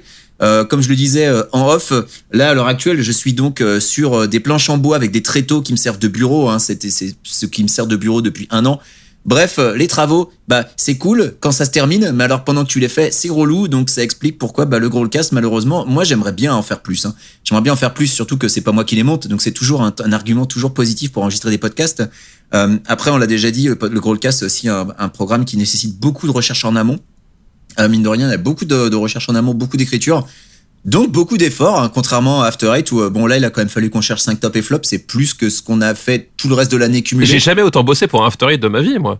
Ah mais euh, je te dis tout le reste de, l'année cumulée on en fait ah, moins attendez, là, attendez la semaine prochaine. ah putain ça tu donnes envie de revenir. Hein. Euh, donc bref tout ça pour dire que oui le Growlcast reviendra, le Growlcast on on l'abandonne pas, c'est juste que malheureusement euh, les. Et vous avez le droit d'avoir la périodicité que vous voulez. Ouais les gars. mais les, on aimerait bien en faire plus quoi. Les hasards de l'emploi du temps font que bah, cette année on a fait un épisode, ce qui est quand même globalement un flop. Et aussi faut dire un truc c'est que Steph, il est souvent chez Melvin Poupeau là, mais pardon Melvin, Voilà, Melvin le, le podcasteur pour euh, pour faire d'autres podcasts et tout. À chaque fois, Un mec un peu louche. ouais, hein. à chaque fois, Un je, mec fais- je fais complètement ah, Steph, louche. Steph, euh, tu fais quoi? Et on enregistre un super ciné. Il fait non, je suis là en train de parler des des, fi- des films de dope chez Bidule Bidule. Je dis tu pourrais parler, tu pourrais en parler chez nous quand même là, c'est bon. Ah, mais eh, non mais vous vous les mecs aussi, vous avez pas des horaires très pratiques, faut dire ce qui est. Ah bah, Donc au bout d'un moment, euh, tu vois, faut. c'est notre faute, maman. Tu sais, c'est Daniel, il débarque, il fait Ouais, bah j'ai fini de streamer les 3 heures du matin, tu veux qu'on enregistre? Bah excuse, excuse, Oui, voilà, excuse-moi ouais. d'aller te faire foutre, tu vois, c'est tout ce que j'ai à dire. Hein écoutez, vous m'avez convaincu. Je vais faire un mini flop. Je vais faire un mini flop. Euh, bah, flop cette année pour Jinzo Abe. Il a pas eu une année méga ouf. Ah oui, je, je dois avouer que se faire assassiner dans le, dans le, c'est pas terrible. Par un tromblon, par un mec qui l'accusait d'avoir des liens avec des sectes. Et alors, Ça aurait pu être pire, hein, il aurait pu racheter Twitter. alors que, alors que bon, bon, voilà. bon, peu importe. Abe, pas une année ouf, faut le dire. Mais euh, je vais essayer d'être positif par contre, puisque euh, c'est quand même une année où j'ai découvert des nouvelles drogues. J'aurais pu parler de Triangle Strategy. Daniel qui découvre des nouvelles drogues, donc euh, le LSD, euh, méthamphétamine. euh. Donc Triangle Strategy, j'en ai déjà beaucoup parlé. Euh, mais il y a des, des jeux dont j'ai pas parlé et il y en a un qui est arrivé sur le tard, c'est Marvel Snap. Et Marvel Snap, c'est la C'est génial. c'est la super drogue, putain. C'est Ouais, c'est le très jeu- bien. Ah, c'est pire que de l'héroïne, oui. c'est le jeu qui rythme ma vie quoi. Je sais à quelle heure il faut il faut que je sois devant devant le truc. Il fait je sais quel quel deck jouer. Je me fais des decks. Je lis les méta. Je suis très à fond dessus. Je j'appelle les les les cartes par leur nom de super héros de d'êtres humains. C'est-à-dire je dis pas Je dis Lorna Dane. Tu vois je suis genre je suis, je suis très très pointu dans mon dans mon nerdisme et en même temps je- j'essaye de comprendre qui est le dessinateur parce que pour l'instant les dessinateurs ne sont pas crédités mais j'essaye de deviner je trouve que euh, il y a un véritable hommage qui est fait à toute la génération de Jim Lee, c'est-à-dire Jim Lee avait sorti des trading cards X-Men qui avaient fait sensation et qui d'ailleurs avaient fait en sorte que le style Lee est devenu le House of Style de la Marvel à cette époque-là. Il avait fait des trading cards qui sont restés dans les dans les annales. D'ailleurs, un bouquin qui consacrait à ces trading cards qui est sorti en français, figurez-vous. Euh, donc très bon cadeau de Noël si vous voulez. Euh, Trading Cards des années 90 de Jim Lee, euh, c'est un super bouquin vraiment euh, et, et et qui vous montre à quel point euh, il était assez visionnaire dans ses designs. Et ben là, c'est vraiment un truc qui lui rend hommage visuellement et en même temps, c'est un truc assez jouissif de d'essayer des nouveaux decks, de placer ton Odin, de voir ton mec qui t'envoie un Goblin et un Hobgoblin et tu lui contres à ton Hobgoblin. C'est vraiment les parties qui durent trois minutes étaient à fond dedans et et il y a un truc vraiment du de la ah j'ai fini cette partie je relance j'essaye un nouveau deck. Euh, c'est vraiment c'est absolument passionnant et surtout il y a plein de manières de, de jouer euh, différentes. Donc euh, donc voilà. Non vraiment euh, Marvel Snap c'est vraiment c'est un de mes un de mes jeux de l'année. Et si vous me permettez euh, j'ai la surprise la surprise du chef. Je pensais pas qu'il fait autant Sonic Frontiers. Sonic Frontiers c'est vraiment genre je, je, je je me dis, j'ai jamais kiffé un Sonic depuis 20 ans, comme ça.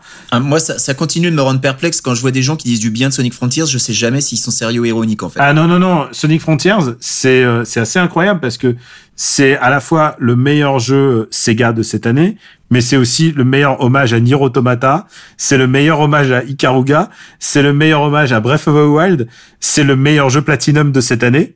Parce que euh, quand tu vois les boss et que Je, je note que t'as pas dit à un seul moment que c'était un, un des meilleurs Sonic. Hein, par non, c'est- bah, tu sais quoi? C'est un plutôt un bon Sonic en termes d'histoire et tout. C'est plutôt, c'est assez chouette en fait ce qu'il est en train de développer. Et honnêtement, le jeu est hypnotique. Tu vas y passer 30 heures et tu vas kiffer tes 30 heures. Moi, j'ai adoré. Je suis encore dessus. Je pense que je vais le platiner. Donc Sonic Frontier, c'est ma surprise de cette fin d'année, en sachant qu'il est déjà soldé parce que il a été massacré par la presse Et, euh, et puis euh, voilà, si vous voulez vous faire un bon bon truc de fin d'année, euh, Sonic Frontiers, allez-y quoi. Et il y a beaucoup de gens qui m'ont vu euh, streamer justement le passage un peu Platinum Games.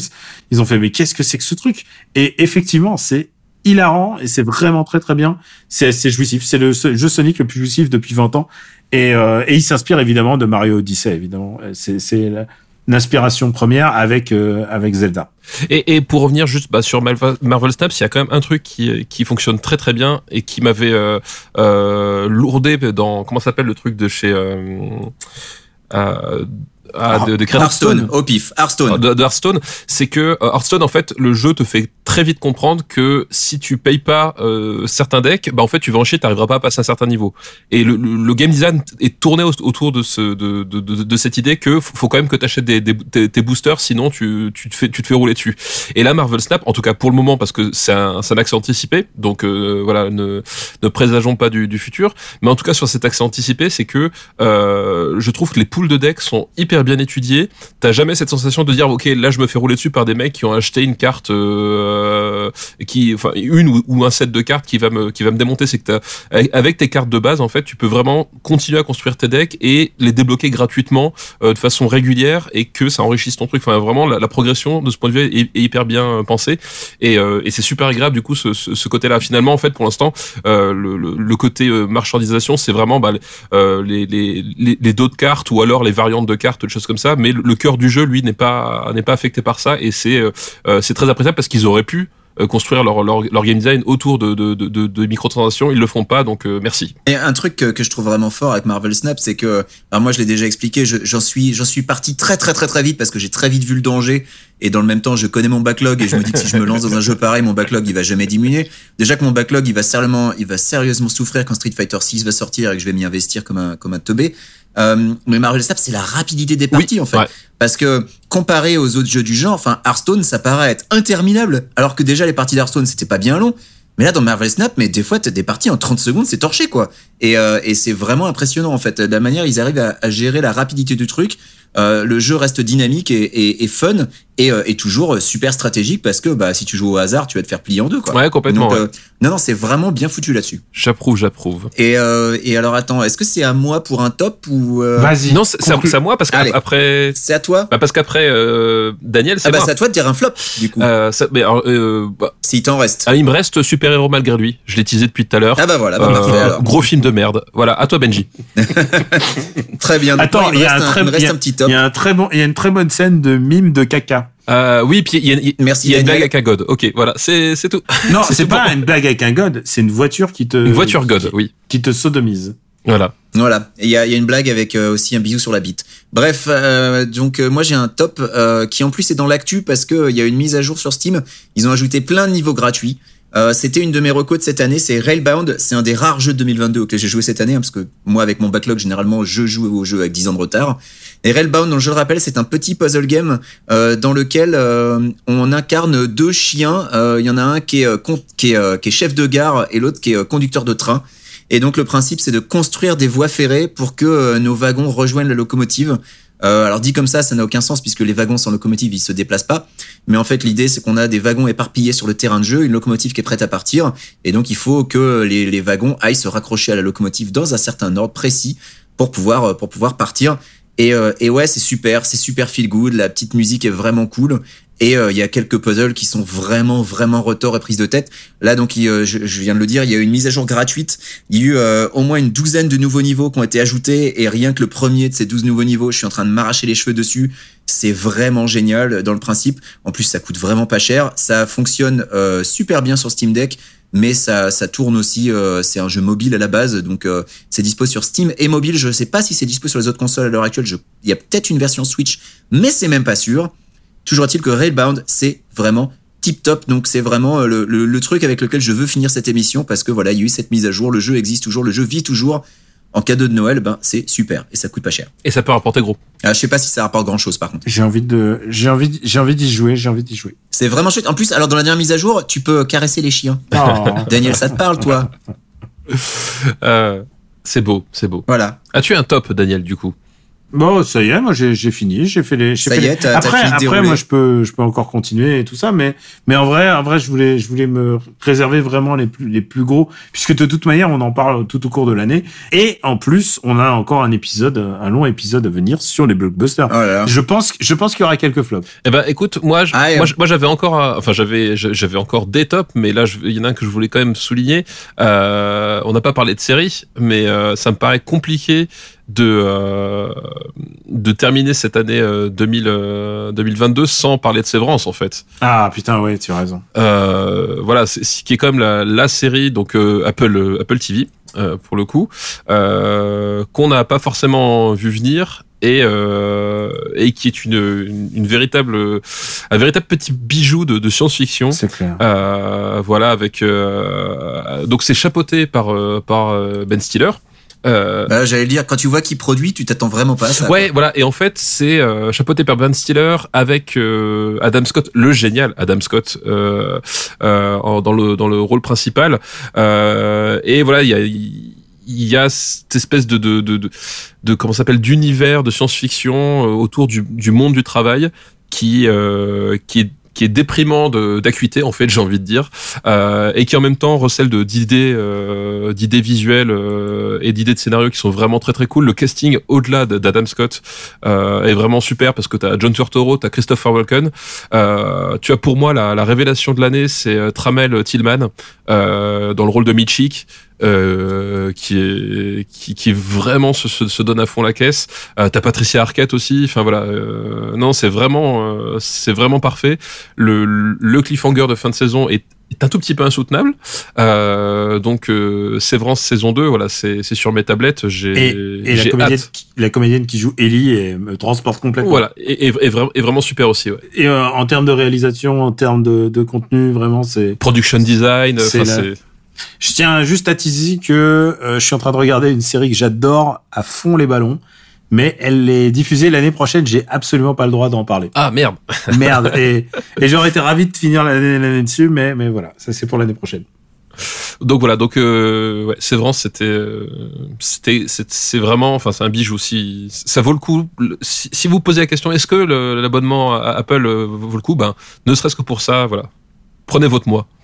Eh ben écoute, euh, moi suis je j'abonde dans ton sens.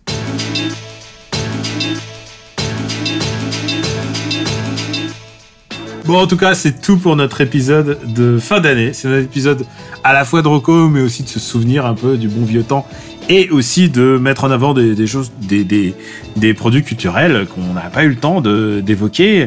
Euh, toi, bah, évidemment, euh, t'as parlé de Super Héros malgré lui avec affection. Euh, toi, t'as ça. parlé des Red Hot. Ouais, chacun. Et moi, évidemment, j'ai évoqué ce comédien et réalisateur visionnaire qui est euh, euh, Peter Jack, euh, pardon, euh, Nicolas Bedos. Et euh, c'est un peu le James Cameron de français. Hein, faut- Ah bah faut- complètement, Et- complètement. Et tu sais que peut-être l'année prochaine, on parlera du film de Yann Moix sur Gérard Depardieu. Hein. Euh, Oh, écoute, J'ai hâte, j'ai tellement. c'est quoi je, je, je crois pas qu'il sortira, mais bon, c'est c'est moi. Je pense que Ouais, mais Je pense que lui, c'est un chef la seule personne qui est hypée par Yann Moix, c'est Yann Moix lui-même. Donc euh, c'est en général, je me méfie de n'importe lequel de ses avis. En tout Ah cas, je, euh, je- je pense que c'est le film que j'attends le plus des 15 prochaines années. ah bah écoute, il sortira peut-être en même temps qu'Avatar 3. C'est ça, peut-être. Ou peut-être même avant. Voilà. Oui. Alors, en tout cas, c'était notre épisode 154 et le, der- le dernier, pas le dernier, puisqu'il y en a encore un à sortir cette année. C'est l'épisode du récap des blockbusters. On va parler que des blockbusters. Il y en a certains qui ont été des bonnes surprises. Et c'est vrai qu'on précise qu'on enregistre une semaine avant la sortie d'Avatar 2, donc on vous voit venir les Cameron Zoos. C'est pour ça qu'on n'en a pas parlé, hein, on l'a pas vu. Oui, on a, on a pas. Ah, mais il sort dans une semaine encore. Il sera. Il sort vendredi chez moi. ah, il sort ce vendredi, Ouais. Il sort le Ah. 16 chez nous, donc euh, nous, le, c'est mercredi euh, prochain. mercredi Euh, prochain. Moi, je, ah, ou je le vois. Peut-être que je te dis des conneries, peut-être qu'il sort Non, le. je il crois- Attends, je non, sort- non, le mais- 16, le 16 c'est la sortie américaine, donc c'est non, le 16 c'est le vendredi, donc chez nous il doit sortir le 14. D'accord, donc il sort vendredi dans, dans, de la semaine suivante. Mais écoutez, moi je le vois cette semaine si tout va bien. Donc euh, je, serais, je serais ravi. Euh, dans des bonnes conditions et si possible avec un fauteuil avec les pieds qui s'allongent pour, euh, pour, euh, pour bien profiter. Bah, parce qu'on le rappelle, le plus important dans une salle de cinéma, c'est le confort du siège. Ah bah, Complètement. euh, ah bah moi j'aime bien le confort du siège, non? Ah ben, euh, je suis très sérieux, moi, Balek de l'IMAX, euh, Balek de la Dolby Vision, euh, mes couilles. Si le siège il est pas confortable, ça te nique ton film. On est d'accord. J'ai essayé les, les j'ai essayé les nouvelles salles à New York pendant pendant mon bref séjour et les, les sièges qui sont à la fois chauffants et qui s'étendent et tout, mais mais je suis prêt à payer plus cher pour avoir. Ah mais complètement. Ah non non mais, euh, Mais moi, moi j'aime bien la, la salle Dolby parce que les sièges sont ultra confortables. Alors qu'à l'inverse, dans le même ciné, on a une salle IMAX, les fauteuils sont archi inconfortables. Je vais jamais voir un film en IMAX. C'est pas possible. ouais, je peux je peux comprendre. Non non c'est Ouais, voilà euh, vous aurez compris qu'on est vieux, on s'est embourgeoisé, on aime bien la, qualité des Non, non, fauteuils. vous avez compris qu'on est des vrais cinéphiles. Ce qui est important, c'est la qualité du fauteuil. Eh, Voilà. J'ai vu Bros avec les, les pieds allongés, ça change complètement tout. Euh, donc, euh, After Eight est disponible sur le site afterite.fr et sur toutes vos applis de podcast. Euh, C'était Benji, à savoir KWYXZ. Eh oh, Tout- toutes Ouais, ces années, ça, toutes ces années pour ne pas réussir à le prononcer Non, correctement. non, mais il y est, il y est presque. et oh, et, et Stéphane Boulet, alias de Plugin. Baby. Pas du tout, pas du tout. C'est fini ce temps-là. Ah ouais, comment t'as retourné ta veste, hein, vraiment. Mais du coup, si tu savais pas que c'était Muse, tu pensais que c'était quoi, Daniel? Je suis curieux. De quoi? De- Non, mais je, je pense qu'il s'en Bah, branlait si en tu fait. savais pas que Plugin Baby c'était Muse en fait, tu pensais que c'était quoi? Je sais pas, je croyais que c'était, euh, je croyais que c'était genre un, genre plugin, euh, genre plugin baby, genre. Genre, euh, tu vois, genre des fraîches Genre quoi. des c'est ça. Ouais, je pensais que c'était vraiment genre juste un mot comme ça quoi. D'accord. Ok. J'avais pas j'avais pas l'origine l'origine story quoi. Mais tu savais qu'il aimait bien Muse à une époque Non. Ok. Par contre, je tu, tu savais qu'il aimait bien qu'Isabelle Adjani lui chie dans la bouche quand même. Et après, il s'étonne que je que j'aille faire des podcasts avec Marvin quand même. Oui, voilà. par contre, on a fait un podcast ensemble de cinéma et je sais qu'il aime Werner Herzog. Isn't it my friend? Show me the child. Let's get closer to Disneyland. Ah ouais, Arnold Schwarzenegger, je connais. Ar- Arnold Schwarzenegger. C'est quoi, je suis prêt. Maintenant, de temps en temps, je me regarde, je me regarde les making of de Werner Herzog. C'est vraiment, c'est, j'ai envie de me regarder Ah bah, juste. C'est presque aussi bon que les commentaires audio de d'Arnold Schwarzenegger, justement. Ah, it was a good time. Ah, I shoot the guy. James Cameron, he made me shoot the guy. Look at the face. Eh, tu parles de ça, mais est-ce que tu as déjà écouté le, le commentaire audio de Total Recall? C'est justement celui-là qui est le qui est le meilleur, je. Ah putain, parce carrière. que celui de Total Recall, il, il fait juste redire ce qui, ce qui se passe. Il décrit ce qui se passe à C'est l'écran. l'audio description. Ah, ah. And then, ah, yeah, it's the girl with three breasts. I like it. Meilleur commentaire audio de l'histoire des commentaires audio. Ce qui me fait penser que euh, on n'a pas fait un seul épisode de Parle à mon Luc en 2022. Encore un beau flop, ça. Alors oui, On en a fait zéro. Zéro. Alors qu'il y a Arthur Legacy qui est sorti. il faut, expliquer un truc. Qui n'est pas réalisé par Luc Besson, donc euh, compte pas. C'est l'Arthur Verse quand même. Je n'ai pas vu Arthur Legacy. Le Je Arthur. l'ai euh, pas vu non plus. Malédiction Malé, malé, Je sais plus malé- comment il s'appelle, ouais. Le, le dernier épisode de Parle à mon Luc, c'était Lucie, et c'est pour ça, ça nous a un petit peu traumatisé en fait. Juin 2021. Putain, Ah ouais, bah écoutez. le temps, le temps Écoutez, passe. hein. on prend un engagement, on enregistre un Parle à mon Luc dans les trois mois. Ouais, ok. Les trois mois à partir de quand? À partir de maintenant. Top départ. À partir de janvier 2023. Top départ. à partir de maintenant. Ok, dans les trois mois. Dans les trois mois, faire on Parle en à mon fait Luc. La rédaction dégage. Ouais, ex- oh putain, non, faut- non, tout soon, tout soon, mon gars. Ah, pardon, s'engage, s'engage. Tu l'as fait exprès Euh, non. laisse, laisse, le, laisse le doute planer. Laisse le doute planer. Ça va bien. Donc, After Eight est disponible sur euh, afterite.fr et euh, sur toutes les applis dédiées. On vous embrasse très fort. On vous souhaite de bonnes fêtes, où que vous soyez. Ah oui, c'est vrai. C'est vrai que vu le temps qu'on va mettre à enregistrer l'autre, celui-là va sortir avant Noël. Mais l'autre, on sait pas. Ah bah non, l'autre, je pense que c'est bouclé avant Noël hein, quand même. Oh bah écoute, tu t'avances, hein, tu t'avances. Et réservez votre dimanche, réservez votre dimanche et c'est bon. hein. Ouais, ouais. Ça veut dire que j'ai 15 jours pour regarder genre 30 blockbusters, quoi. Super. Mais eh, tu sais, t'es pas et obligé. de toute façon, et ton, ton boulot, enfin, je veux dire, euh, on s'en fout. Tu vois Oui, voilà. ouais. Moi, il y a un des blockbusters, je me suis dit non, c'est bon, je, je le ferai pas. ah ouais, c'est quel? C'est euh, Ah putain, c'est Mignon 2. C'est Mignon Ah non, non, je suis 2. désolé, mais tu vas le Ah regarder. non, non, non, on l'a mis, pour toi. Oh, non, non, on l'a mis pour On toi. mis exprès Ah pour non, toi. y a pas de raison. Et j'ai regardé Super Héros malgré lui. Alors tu vas me faire le plaisir de regarder Mignon, c'est des- tout quoi. Déjà que t'as très très mal fait ton travail parce que t'as regardé Fantastic Beasts 3 sans avoir regardé les 7 Harry Potter ni les C'est deux autres clair. Fantastic Beasts. C'est pas sérieux. Donc ça, C'est ça a pas dû sérieux. être incompréhensible. C'est. Écoutez, c'était un très bon thread Twitter puisque je commentais au fur et à mesure ce qui se passait.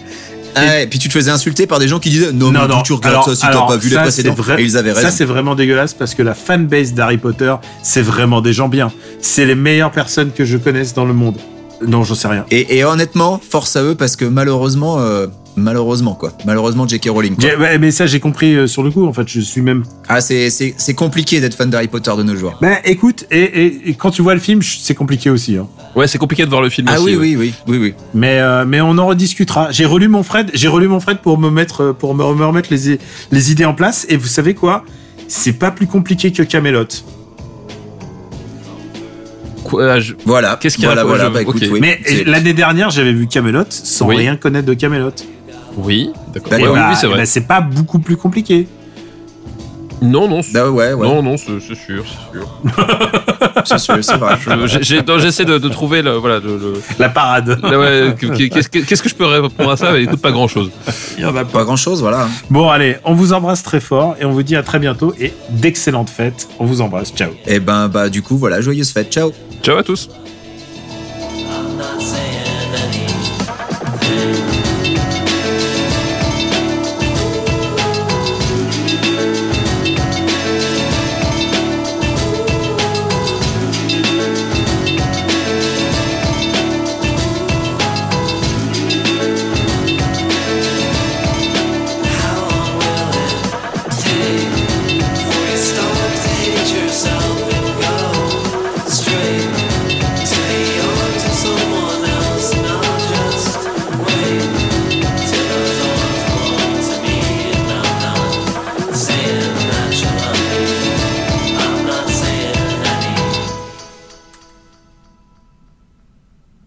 C'est parti. Moi, ça, ça enregistre. Ça enregistre aussi chez moi. Bonjour Baptiste et bon courage. Et l'enregistrement est parti. Voilà, c'est pour moi, il est parti. Merde, rattrape-le. Bah ouais, parce que si, s'il se barre, s'il se barre, comment tu. Bah ouais. voilà. Comment Ouais. tu veux faire? Alors, Baptiste, juste pour t'expliquer ça, c'est les super vannes qu'ils font et tu peux les garder. Tu peux les garder, c'est, c'est de la qualité, tout ça. Ça se reconnaît au débit. Oui, il faut lui, il faut expliquer à Baptiste. Faut, Non, non, non, c'est du rap. faut expliquer, faut expliquer à Baptiste. Ok, Oh, d'accord. il ra- Non mais incroyable, incroyable. On en découvre des choses là, c'est insupportable quoi. Putain, ça fait Stéphane, t'as fait combien de temps que t'as pas fait Euh, d'After Eight? Pas assez, Écoute, je pas pense assez pas, longtemps. pas assez longtemps, ouais. Je pense qu'effectivement. On peut pas le rendre à Melvin. Ah non, pardon, Melvin. Marvin. Pardon, excuse-moi. je me- Ah Melvin, ah c'est bon ça, c'est très très bon. Bonjour, Melvin Montez, votre spécialiste du cinéma français. Lapsus intéressant, vous allez le savoir pourquoi. Ah, Est-ce qu'il est dans tes flops de l'année, euh, Marvin Dans ses C'est- flops, il y a le dernier album des Melvins. Ah, c'est- C'est bon. Non, en plus, il est pas si Ouais. mal le dernier album des Melvins. C'est ça le pire. Alors vous allez voir, vous verrez. En tout cas, euh, Baptiste, juste pour t'expliquer, normalement, dans toutes les merdes qu'on dit, avant ou après, tu prends juste un truc. T'es en train de lui expliquer le fait marrer. concept de bonus post-générique. Tu t'es, sérieux là? Je me sentirais tellement insulté à sa place. Une production RPU.